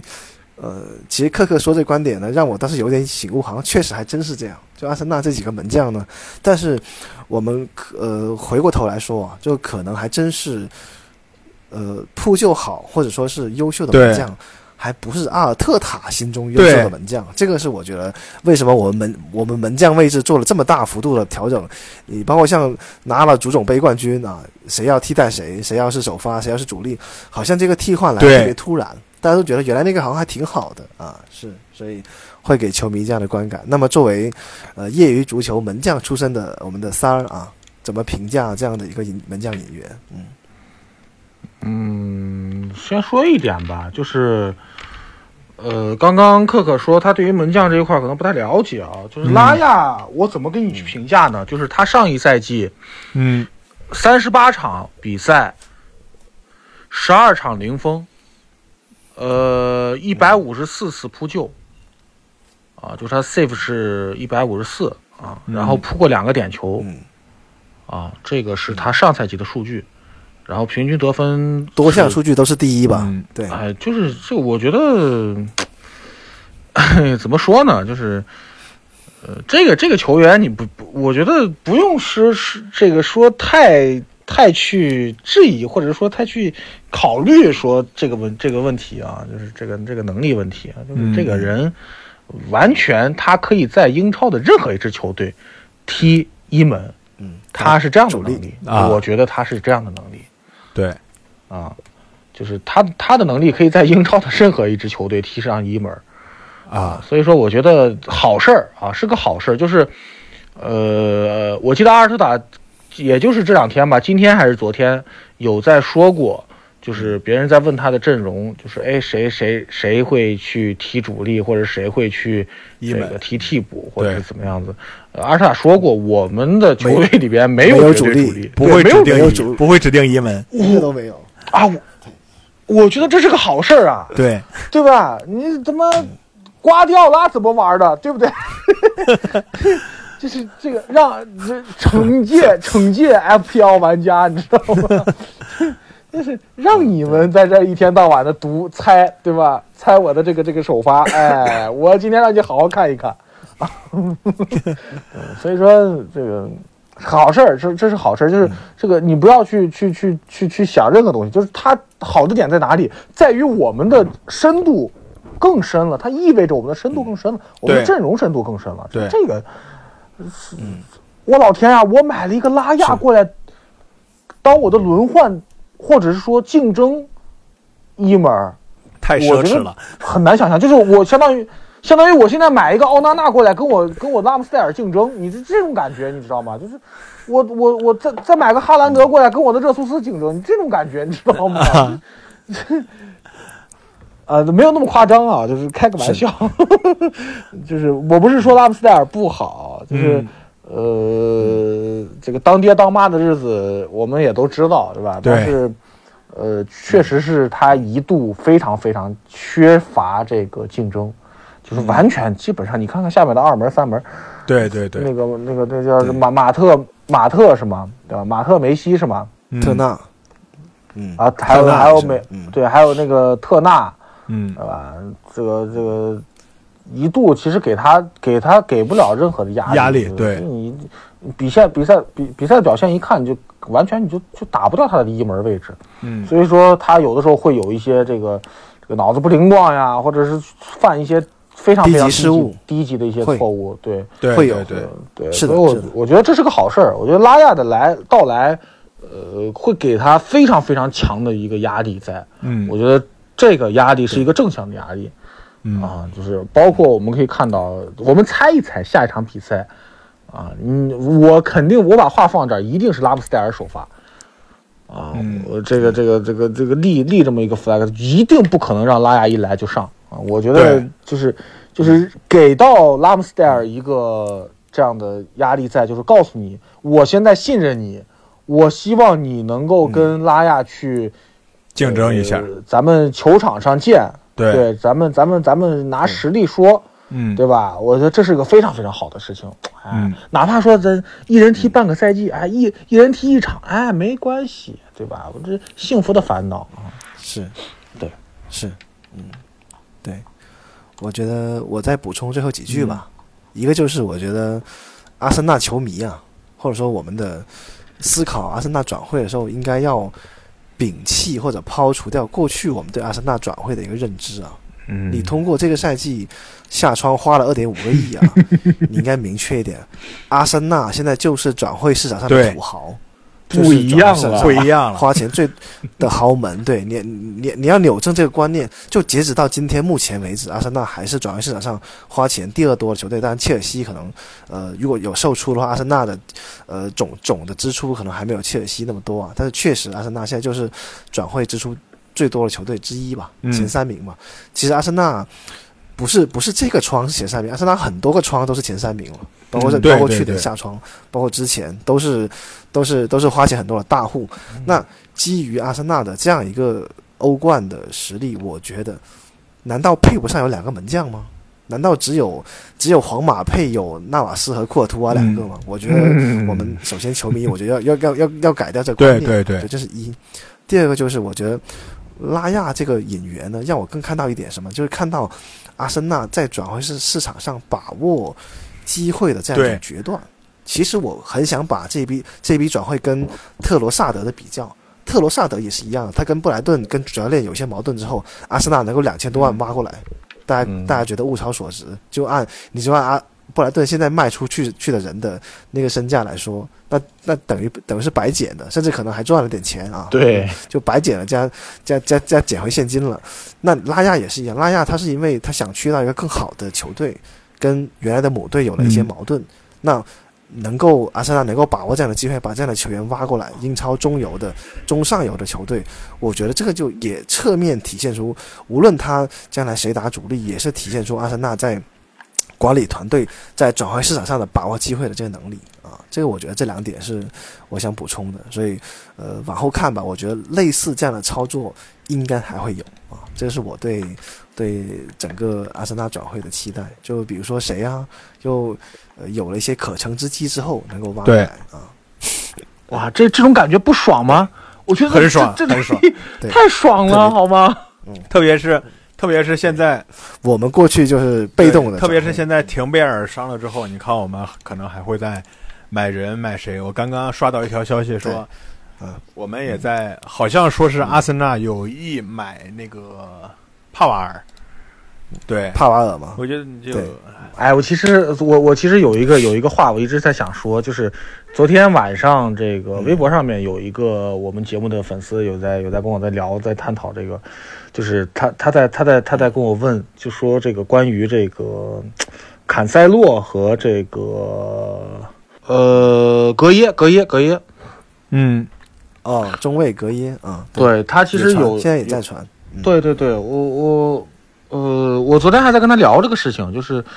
呃我也想听听两位觉得，这就是对于这两个人而言，呃，首先第一个就是他的实力真的会给我非常适应，还是说呃会存疑，或者是说再再再再去再去商量。然后如果他们来的话，嗯花多少钱合适？我想问问这两个问题。这个这个早茶，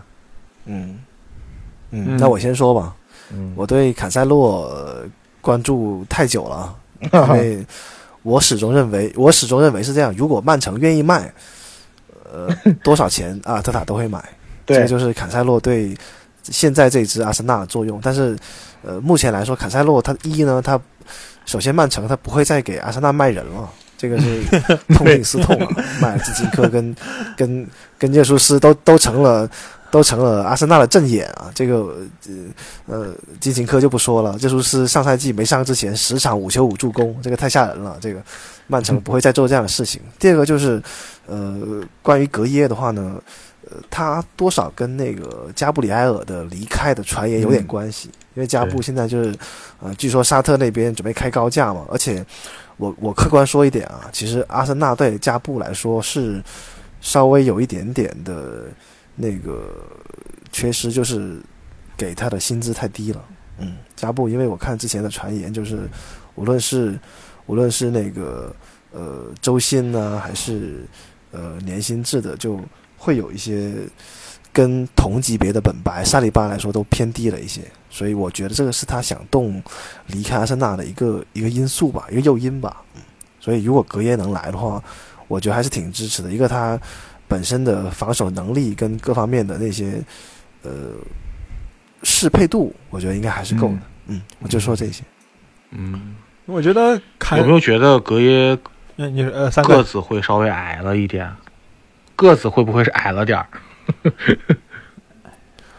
呃，我觉得矮个中卫也有发挥好的时候啊，比如说像其实廷贝尔身高他也不高，也才一米嗯一米八三吧，嗯，但是其实他一样能踢中卫的。就我我记得季前季前赛他是踢了一场中卫，包括对诺丁汉森林上半场，他的那个拼积极的拼抢防守这一块，应该还是能够起到作用的。我觉得格耶也是这样一个类型的，也是以抢断著称的、嗯啊。呃，我觉得不管是坎塞洛，刚刚早茶说的，就是很明确的一点，就是坎塞洛应该不会来阿森纳，而且我今天下午好像看到消息说是要租借到巴萨啊、巴萨那边。那嗯，如果能卖的话，那肯定是多少钱都买，那这个是毫无疑问的。那问题是人家不卖不卖呀、嗯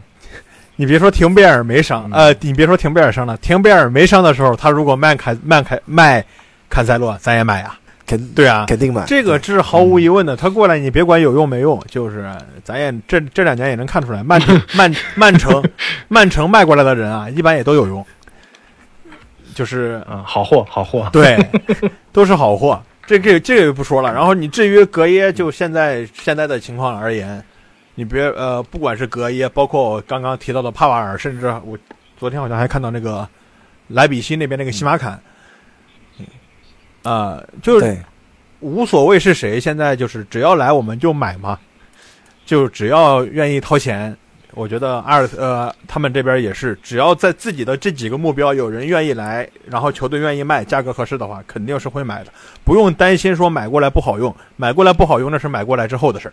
对你你你不买过来，它永远都不会好用。我我是针对现在廷贝尔受伤之后，我是觉得应该是这样，就是我们先先买人再说。当然了，就是嗯。估计也不好买了，都比较贵，可能也就帕瓦尔可能会相对来说便宜一点儿。你像西马坎，我觉得没有六千万估计也下不来。嗯。嗯，是。嗯倒也不是不是贵不贵的问题，我觉得现在可能。对，那贵的话是贵的话就不好买了、嗯卖不卖，卖不卖的问题。啊。呃，之前你这个这个大，咱们都一直有关注过一个球员啊，这个，但是后面这个这个放弃了啊。这个关于弗雷斯内达，你还记得吗？嗯哦，我知道，就是黄姐那个巴拉多利德的那个，嗯对，对之前其实咱们有聊过，就是之前前几个窗不是有传过他吗？有聊，呃其实我们有聊过他，就是觉得，呃，这个时候如果补他，呃，嗯你，你觉得希望希望吗？或者说你觉得这个这个 对于现在的这个这套阿森纳来说的话，还还有什么嗯很大的必要吗？嗯，从我个人的角度啊，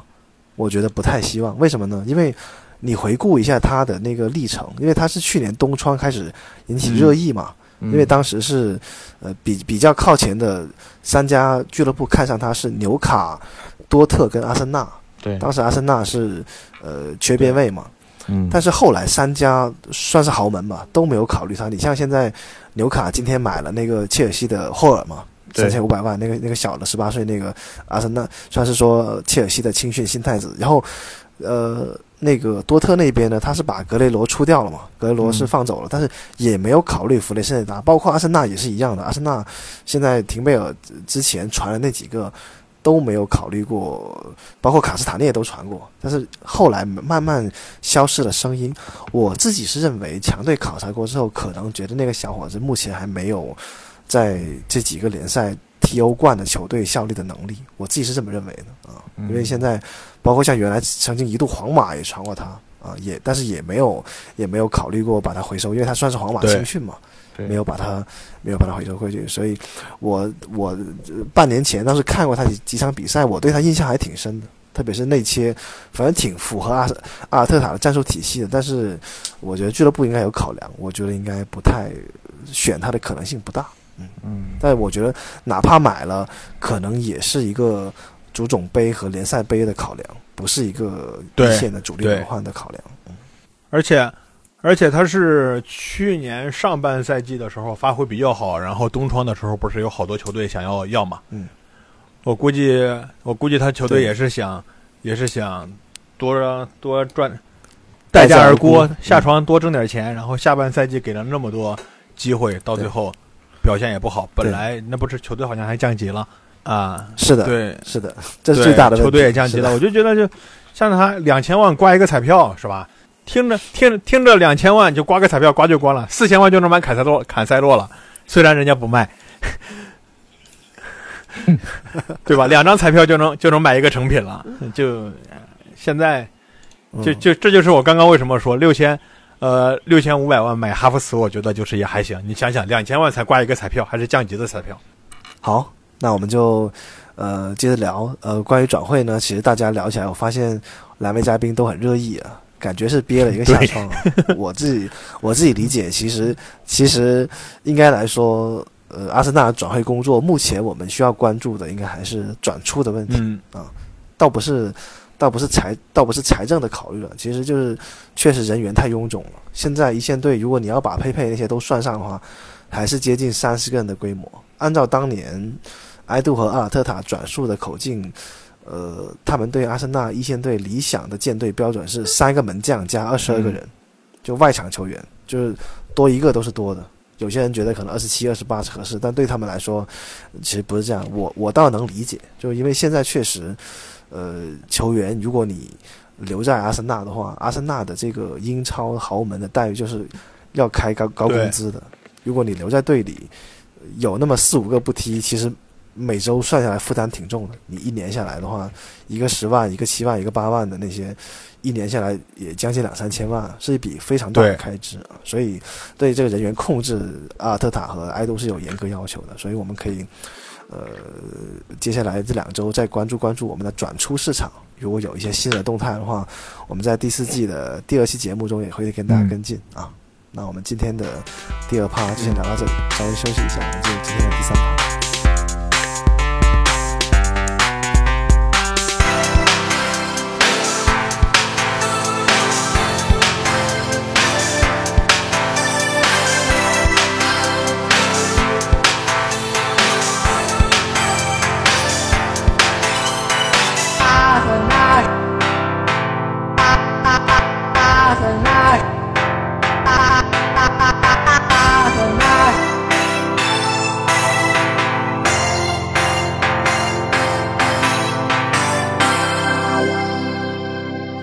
好欢迎回来。那今天我们继续我们呃这期节目的第三趴啊。刚才聊转会的时候呢，两位嘉宾特别的开心啊。但是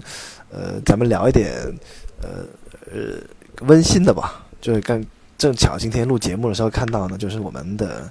呃算是我自己的足球初恋吧，就是沃尔科特啊，可能要宣布退役了。今年应该是三十四岁吧。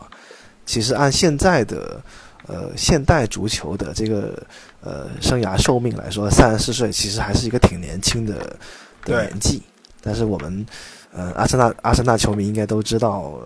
沃尔科特职业生涯受过好几次大伤吧？特别是那一次呃几乎上去了一年的那一次上担架那次受伤，大家应该我觉得枪迷应该算算还是记忆犹新吧？啊，那今呃即将要退役的话呢，也。特别想听两位嘉宾聊一聊对沃尔科特的感受，当然不一定不一定看过他多少比赛啊，但是我我觉得对他来说，应该枪迷还是有话说的。那么，呃，我先带一带吧，就接着刚才足球初恋这个话题。我为什么说他是足球初恋呢？其实我看阿森纳应该比他来阿森纳还要早一点，早那么几年啊。我记得我印象特别深，就是因为当时阿森纳应该是拿到了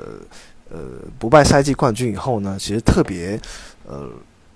给大家抛出来一个问题，就是谁来接班的问题。就阿森纳当时的新鲜血液，我记得当时，呃，沃尔科特来的时候，我当时还是在上中学啊，我特别的兴奋，就是那个年代还没有手机，没有更多的第一时间获取资讯的渠道，就完全靠报纸。我忘了是看是看足球还是看体坛周报了，就大概知道说，呃，要买一个从圣徒来的。然后百米，我印象特别深，是十秒六还是多少，还是更快的一个一个小边锋。我当时就觉得啊，阿森纳，呃，除了有原来的球员之外，还有新鲜血液，还是那种好像被评为说英格兰最有天赋的球员，还能买到这样的，呃呃，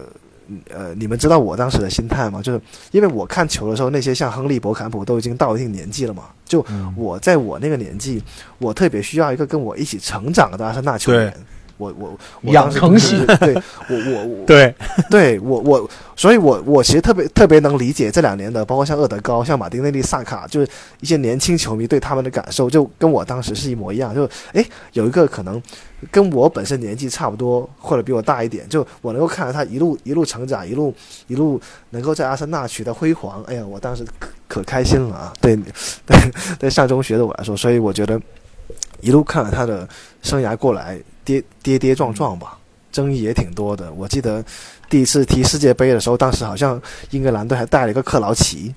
反正就是当时还嘲讽，就是带两个奶瓶吧。当时一个鲁尼吧，就是在两个十八岁的就沃尔科特，两两个吸奶嘴的，一个一一个叫竹竿似的。当时外界批评讽刺英格兰队的时候，是用这样的这样的媒体报道啊，印象印象还挺深的。所以我对他的。最大的遗憾就是，其实他在阿森纳效力的时间还是偏短一些，啊，比我比我预计的要少很多啊，所以我觉得还是，呃呃，希望他未来以后能够更好吧。嗯，我就说那么多，那听听两位嘉宾聊一聊。那三先说啊，我觉得其实我刚一直在找，没找到呢，还 就是我在找这个我沃尔科特走的时候，我当时发的这个。这个朋友圈，朋友圈是吧？对，就是你让我再现在再去再去重新回想，整个沃尔科特在阿森纳这一段的这个经历啊，我觉得，嗯，很像一个，就是就是我为什么我的朋友圈的这个这个这个封面是，就是人人都骂阿森纳，但是人人都是阿森纳，就是就他很像一个，就是为什么很多人喜欢阿森纳？我觉得从沃尔科特这个身上，其实。呃，有一部分人可能能够找到自己吧。我觉得，呃，有有不同的球员，其实都能够很像他们的这个整个职业生涯都很像。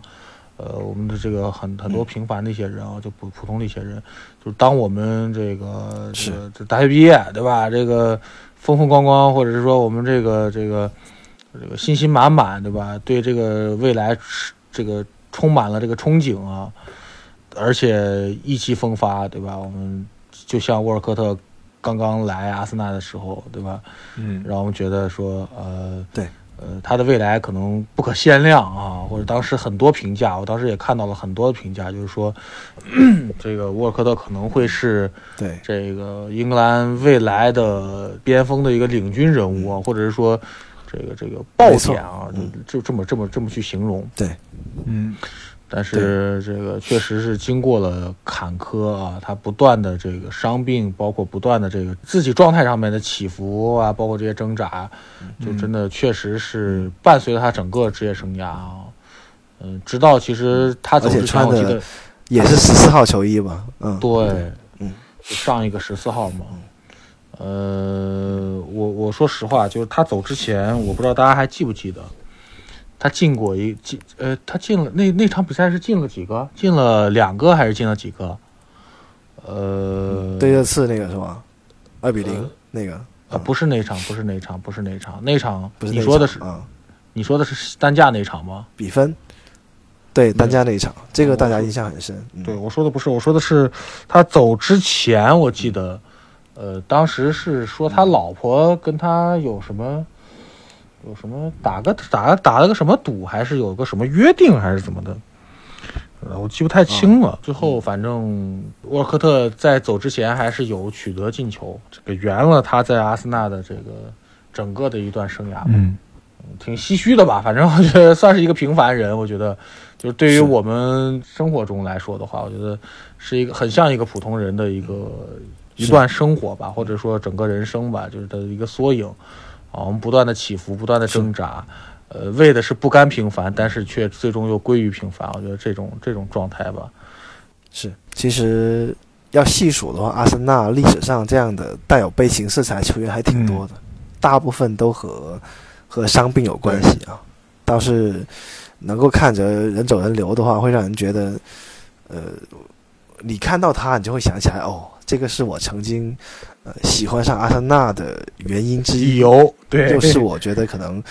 对，又是遗憾之一啊。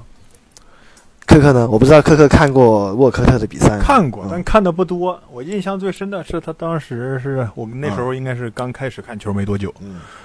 他当时和阿森纳续约的时候，我就记得他好像队内最高薪好像是，啊，对。当，时是和那个谁和队内最高薪。嗯。然后我当时其实那个时候我还比较小，我才十几岁，我当时就觉得自己是想成为的人，而且好像我之前还看过八卦说。沃尔科特他女朋友好像还演过《哈利波特》哦这是这是这我记得是之前看足球杂志的时候嗯说到的，就是当时就觉得我操牛逼，就真的就是像闪闪，就是就是就不知道该怎么说，就自己小时候你看到的一些偶像球星，呃，在当时不管他以后嗯发展什么样，我们至少当时对他的期待都是以后能成为一个巨星的。就不管是现在你说沃尔科特，还有当时那个那个后来换的那个谁张伯伦，虽然不知道种种原因对都没有都没有达到我们的预期，但是也不影响，就是在我们年少的时候都喜欢过这种嗯。呃这种人，就包括就不仅仅这方面，呃，我之前就前段时间我刚嗯。跟了一个月的围棋，我之前看的我呃连校嗯。连校不知道两位了解不了解，就是感觉也没有达到啊，我知道他都感觉没有达到特啊别高的高度。但是嗯我现在想起来连校，我就觉得他是他连校柯洁就是我对围棋最初的印象。我刚开始学因为小时候没学过围嗯棋，后来了解围棋什么，就是通过连校啊、柯洁啊。虽然连校只拿了一个世界冠军，没有像柯洁这样拿了八个世界冠军，但是我觉得不影响他在我我心目中的地位，都是对我围棋方面的一些个呃启蒙人物。所以我觉得沃尔科特对于很多像刚刚早茶说的那种，他当时想找一个养成系的呀，嗯这种啊都可以理解。只要自己曾经年少的时候或者青春的时候喜欢过这些球星，那他以后的动态我们基本上都会关注一下。那这个是无可厚非的。对，就是说明，所以足球它不单单是比赛对对本身，也不单单是输赢吧。就是你你追随一个球队或者一个球星，他给你带来的收益啊，包括你的你个人的成长跟他的成长可能是绑定在一起的。这个是我觉得足球足球最大的魅力，而且它不是一个怎么说呢？它不是一个能够让你呃。对生活失去信心的东西。如果你真的喜欢足球的话，你会看到不停的跌倒，不停的在伤愈复出，不停的在努力，哪怕可能他呃年迈以后一个赛季只能进那么两三个球，进一个球，那他给现场观众以及跟随他多年球迷带来的那种喜悦啊，也都是溢满的。我觉得，嗯就我举我补充一个最简单的例子，亨利回归之后踢进的第一个球，对，就是那个非常经典的片段，就是哪怕他年老了，嗯。哪怕说他不能再成为拯救这个球队于水火，每一次都能够站出来的领袖，或者是说英雄，是嗯，但是他并不妨碍这个人曾经是我们心里边的那一道非常有希望的光。嗯。哎，确实挺感慨，说实话，嗯，嗯，所以也希望就是，呃，如果说我们的听众啊觉得当下是喜欢阿森纳最好的时候的话，也希望这一代阿森纳球员能够在球迷心中吧，能够留下一个呃比较长久的记忆啊，能够多陪伴，对。时间更久一点，这个是我个人最大的祝福。然后还有就是聊到聊你相信光吗？那我啊，你说，还有就是聊到这里，我觉得也也是包括一些球迷最近，呃，不能说最近吧，包括上赛季末就可以看出来批评阿呃萨卡呀一些年轻球员的发挥。我觉得啊、他们都还年轻，给他们一点时间，嗯我们就那么难挨，阿森纳那么难挨的时候都挨过来了，现在都赛季呃现在都英超第二了，给他们一点时间，我们好好期待一下对，就是呃。养成系的快乐嘛，就像刚刚早茶说的，我觉得这样这样的话是可以理解的。一些包括萨卡现在毕竟年轻，呃，年轻，然后踢的比赛太多了，会太累。但是呃，萨卡会在呃，萨卡会在隔一段时间就会让我们看到，哦，他好像能力又有提升，他好像又突然有多了，就好像玩游戏似的，我操，又学会了一个新技能之类的感觉，就觉得这种这种养成系的其实就是比较好的，呃，就是就是我们作为一个球迷而言，包括呃萨卡，其实可能和我年龄差不多，可能比我还要小，因为不不呃，所以就看着这种球员逐渐的发挥，逐渐的成为阿森纳的顶梁柱，其实内心一直是很欣慰的。包括一开始在我们还没有录的时候，我就和那个早茶在说，我上赛季对阿森纳的那个期望很高，要不是欧联冠军，要不是保二联赛保二争议。但是这赛季我就觉得，你只要下赛季还进欧冠，这赛季就没有什么可以黑的。老老实实的踢，安安静静的发育，就我觉得就看球嘛，看得开心就好。是，没错，嗯，好，那么我们接下来聊聊一个，呃，我觉得可能是别的阿森纳电台节目不太会涉及的话题啊。这个其实，呃，熟悉我们节目的听众也知道，因为我自己的小私心啊，我还是希望《枪战三人行》能够多聊一聊，就是整个英超大环境的一些问题。我觉得这些问题抛出来跟球迷分享还挺有意思的，就是关于。呃，接着刚才，因为刚才聊了转会嘛，聊转会，那就转会就很难避免谈钱啊，钱这个问题其实就是这这个问题，因为这个转会窗给我心里最大的落差是什么呢？就是因为一开始大家知道，一开始几个头部转会，包括像贝林厄姆啊，那个包括像现在凯恩，其实只要是在欧洲内部完成了转会，我觉得这个转会的总体资金是不高的，就有一点点有。要戳破那个泡沫的消息，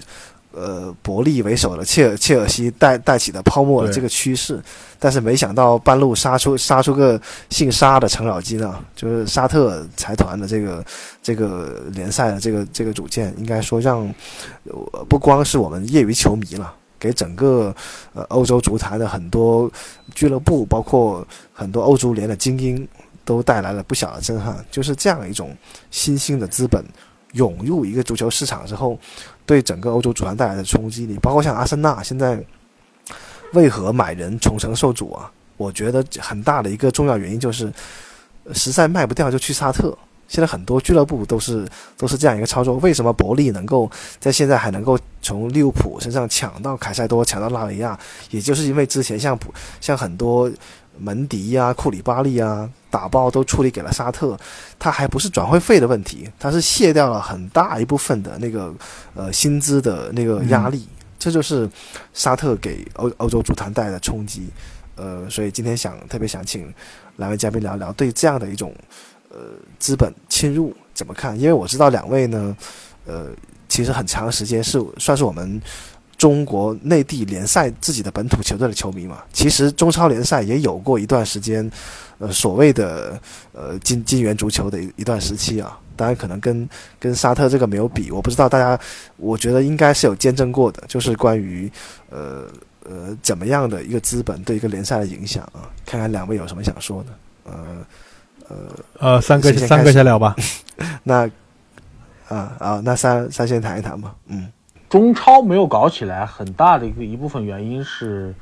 这个我们暂且不去谈的一部分原因，就是这个这个这个整个框架的问题啊。这个大另外的别的原因，就比如说，就除了假赌黑那些，我们就不谈了。但就是说，说这些东西，嗯，还有一部分原因就是这个这个你有钱，但是你没有那么有钱啊，你就是对，就是就是约等于这个装大款的这种这种这种这种概念，你知道吧？嗯。这个你跟沙特比真有钱，那是那确实是还是差了一段差距的。嗯，呃，我说实话，对于沙特这个下窗的这个观感而言，给我的感觉是几个老哥们儿坐在一块儿啊，这个聊着这个生意上的事儿啊，然后呢，突然有一个这个年轻人啊，这个不讲武德啊，这个不守规矩。当然了，这个规矩是这几个老大哥之间的约定啊，这是这个属属于这种这个默契啊，属于这种这种默认的这种一个一种一种潜潜规则在里边。但是呢，这个新人呢，我不懂你的规矩，我也不想懂你的规矩，对吧？我就知道我有钱，哎，我就想搞这个东西。这个其实有很像很像互联网经济当年。第一次给传统经济带来冲击的那个感觉，嗯，我觉得是这种感觉。我不跟你讲，按体量来说还真有点像。对你跟我去聊什么什么库存，你你跟我聊进销进销存，你跟我聊这些东西，我不，我没有库存，我不压货，啊，我走代销，嗯。啊，怎么样，对不对？对。我我我我代发，你你我没我没有资金资金资金压在里边，你跟我聊什么这个这个压压压压资金呢？对不对？所以说你这个这个当年的这种感觉，就我我其实说实话，如果说呃沙特在这一个下窗之后，呃还能够说把这个东西正规化，或者说流程化，或者更细化，我倒是真的有点子看好他能够挤进五大联赛，你信吗？虽然说这个沙可能呃足球在沙特可能这个怎么怎么说呢？这个这个群众基础不是像五大联赛这么这么强啊，但是呢，嗯，你你不妨碍说他能够去挤掉其中的一个，尤其是在现在欧洲经济这么下行的这个基础上。对。我们可以看到这个这五大联赛的排名也也也也这个前后的动荡了好多次啊。嗯。这个包括之前也有说这个意甲还是说的法甲，呃，忘了有一个他的他的这个这个排名也这个有可能会跳出这个前五，我觉得这个都对，呃都不好说。你再再再老的牌子，再老的这种这种老牌劲旅或者是什么的，你都有个都有个这个寿命在。啊嗯，你不是说你是，是你你如果不去跟着这个时代去去去改变，或者是说你有更新的东西，你不断的去改造自己，你不断的去推陈出新，嗯你永远是跟不上这个时代脚步的，你一定会被淘汰掉。这个嗯没有说足球的职业足球的发展总共才多少年吧？你你去跟这个时代去比，没比不了的。你所以说。我我其实倒反倒，其实我倒希望沙特进来刺激一下，嗯不光是他自己刺激了啊，这个也也说不定有一天我也会去看沙特联赛啊，这个这说不说不好。对，嗯、当如果说我有个非常喜欢的球员去了沙特，我也可我也可能会关注关注啊。嗯、当如果他他凑凑够了非常庞大的一个这个球员群体，嗯也说不好，有可能会真的这个这个有有很庞大的球迷群体了。嗯所以说我倒是是希望他能够去刺激刺激，不光是他自己，呃，他如果说他自己没起来的话，你最起码也能刺激刺激这五大联赛这几个这几个这几个老老顽固嘛，对不对？啊嗯这是我、嗯我的一个看法。对对，因为我看到之前有一个呃小道消息吧，但其实也是主流媒体报，就是沙特他还真不是玩票的性质，其实他们对这种国家资本介入足球啊，它有很长期的规划。他对整个，比如说从欧洲买人，我看到一个预算数字啊，不一定准确，是七百三十亿英嗯，镑。我也看到这个。个了。就你看他这个夏天，其实其实其实没花多少，对，七百三十英镑。那下明年夏窗他考虑的是谁呢？莫德里奇啊，萨拉赫啊，莱万多夫斯基啊，他都有目标的。他不是不是说你哪哪个臭鱼烂虾给他推荐一个说佩佩五千要不要？那个那那个他他不一定，还真不一定。对他他对他对每个球员都有估值的，而且他现在重点他的引援是那种准备到期或者是即将到期的，还有一年啊、两年这样的球员，他也是有他的考量的。所以他是真正把自己本土的联赛当做一个有核心竞争力的一个足球联赛在打造。所以我觉得对欧洲足坛的冲冲击不会是只是这一个创、嗯啊。嗯，我不知道科科怎么看？我觉得就呃，美国联赛那边先不说，就说沙特这边，他们我以往在这次呃，就甚至是在前两天之前，我一直觉得沙特那边可能就是你像 C 罗呀、本泽马呀这种，可能年龄特已经比较大。说实话，就是他们实力是有的，但是你指望在五大联赛这边再拿一个高薪长约是不太现实的。这种情况下，可能会去选择去沙特。我我也可以理解，但是这两天之后，我发现有很多就可以说是当打之年的，你像内马尔，这个是比较，我觉得内马尔去沙特是，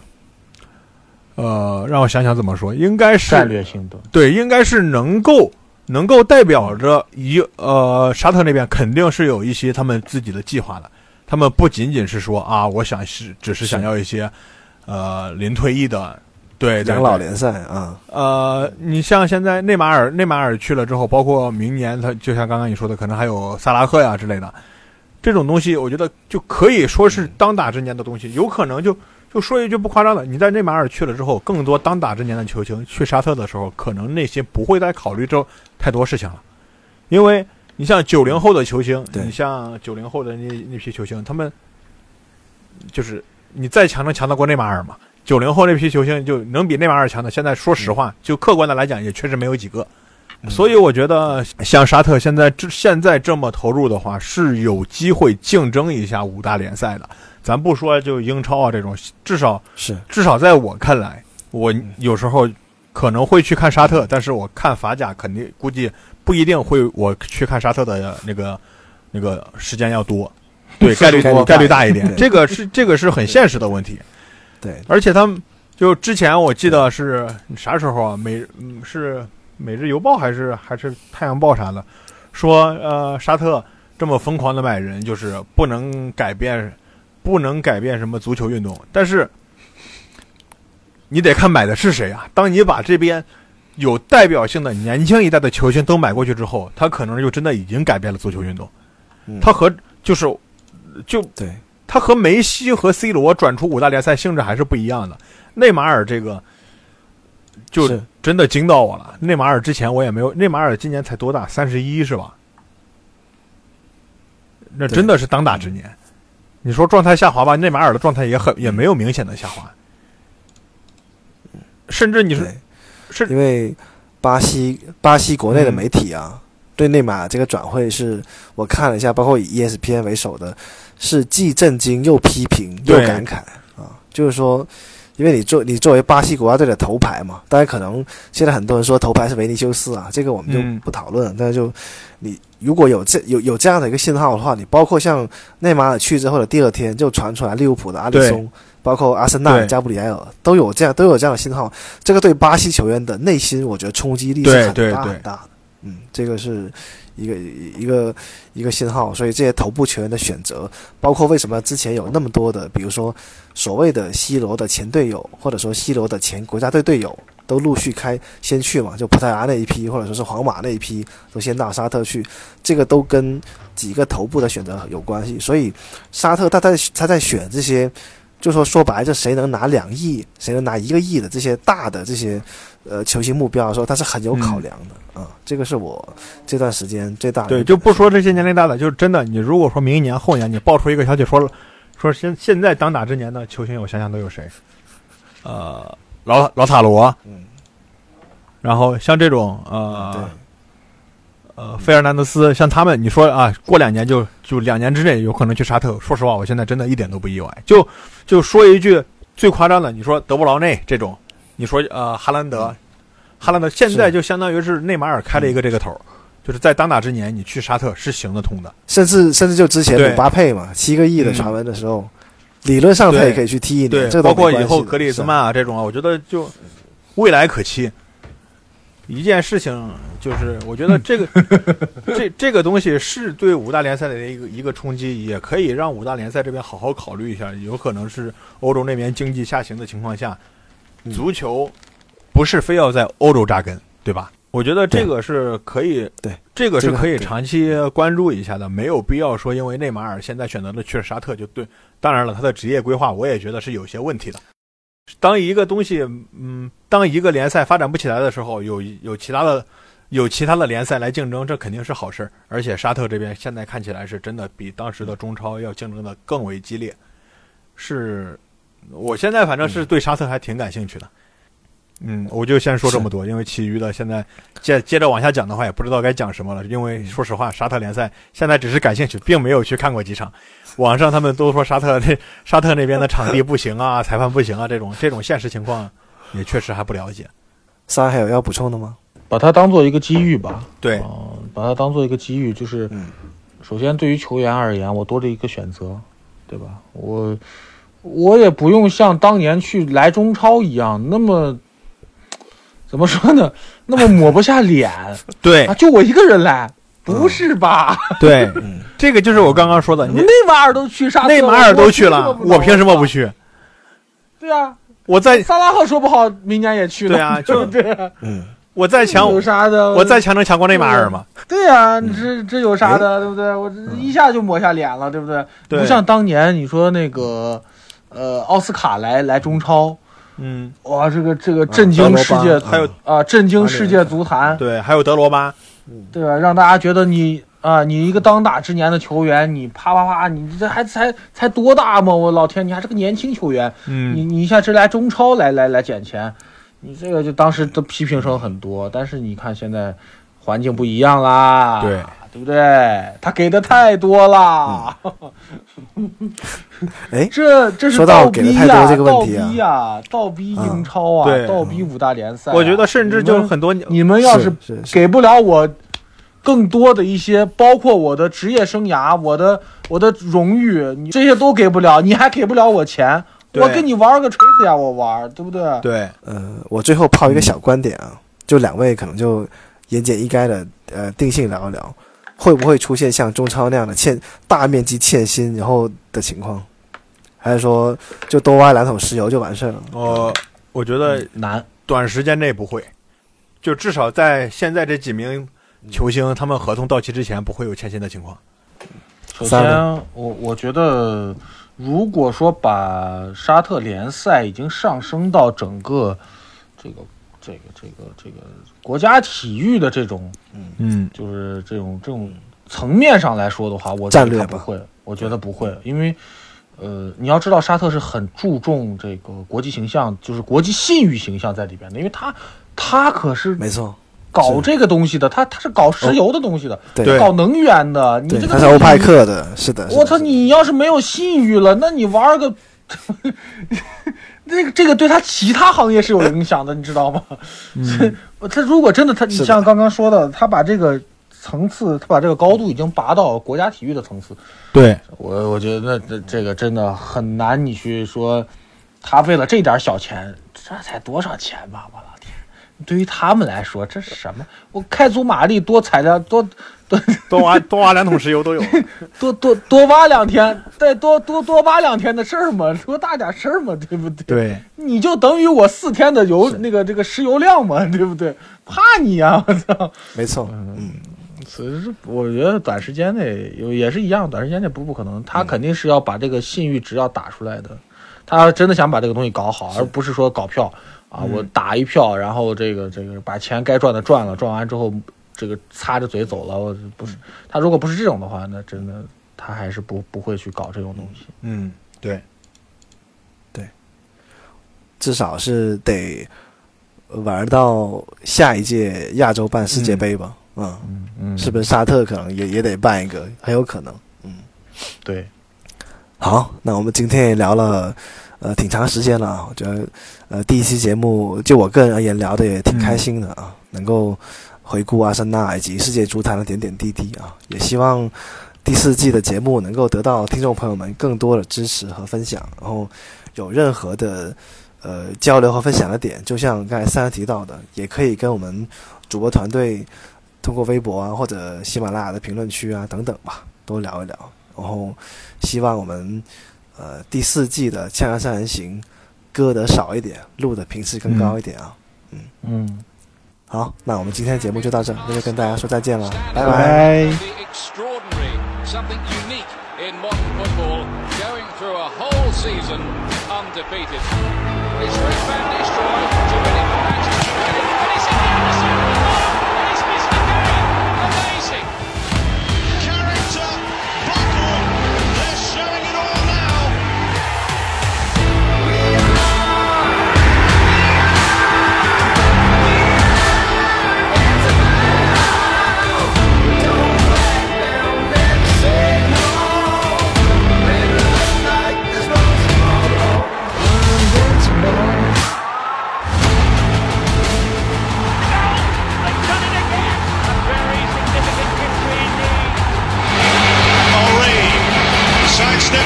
Two.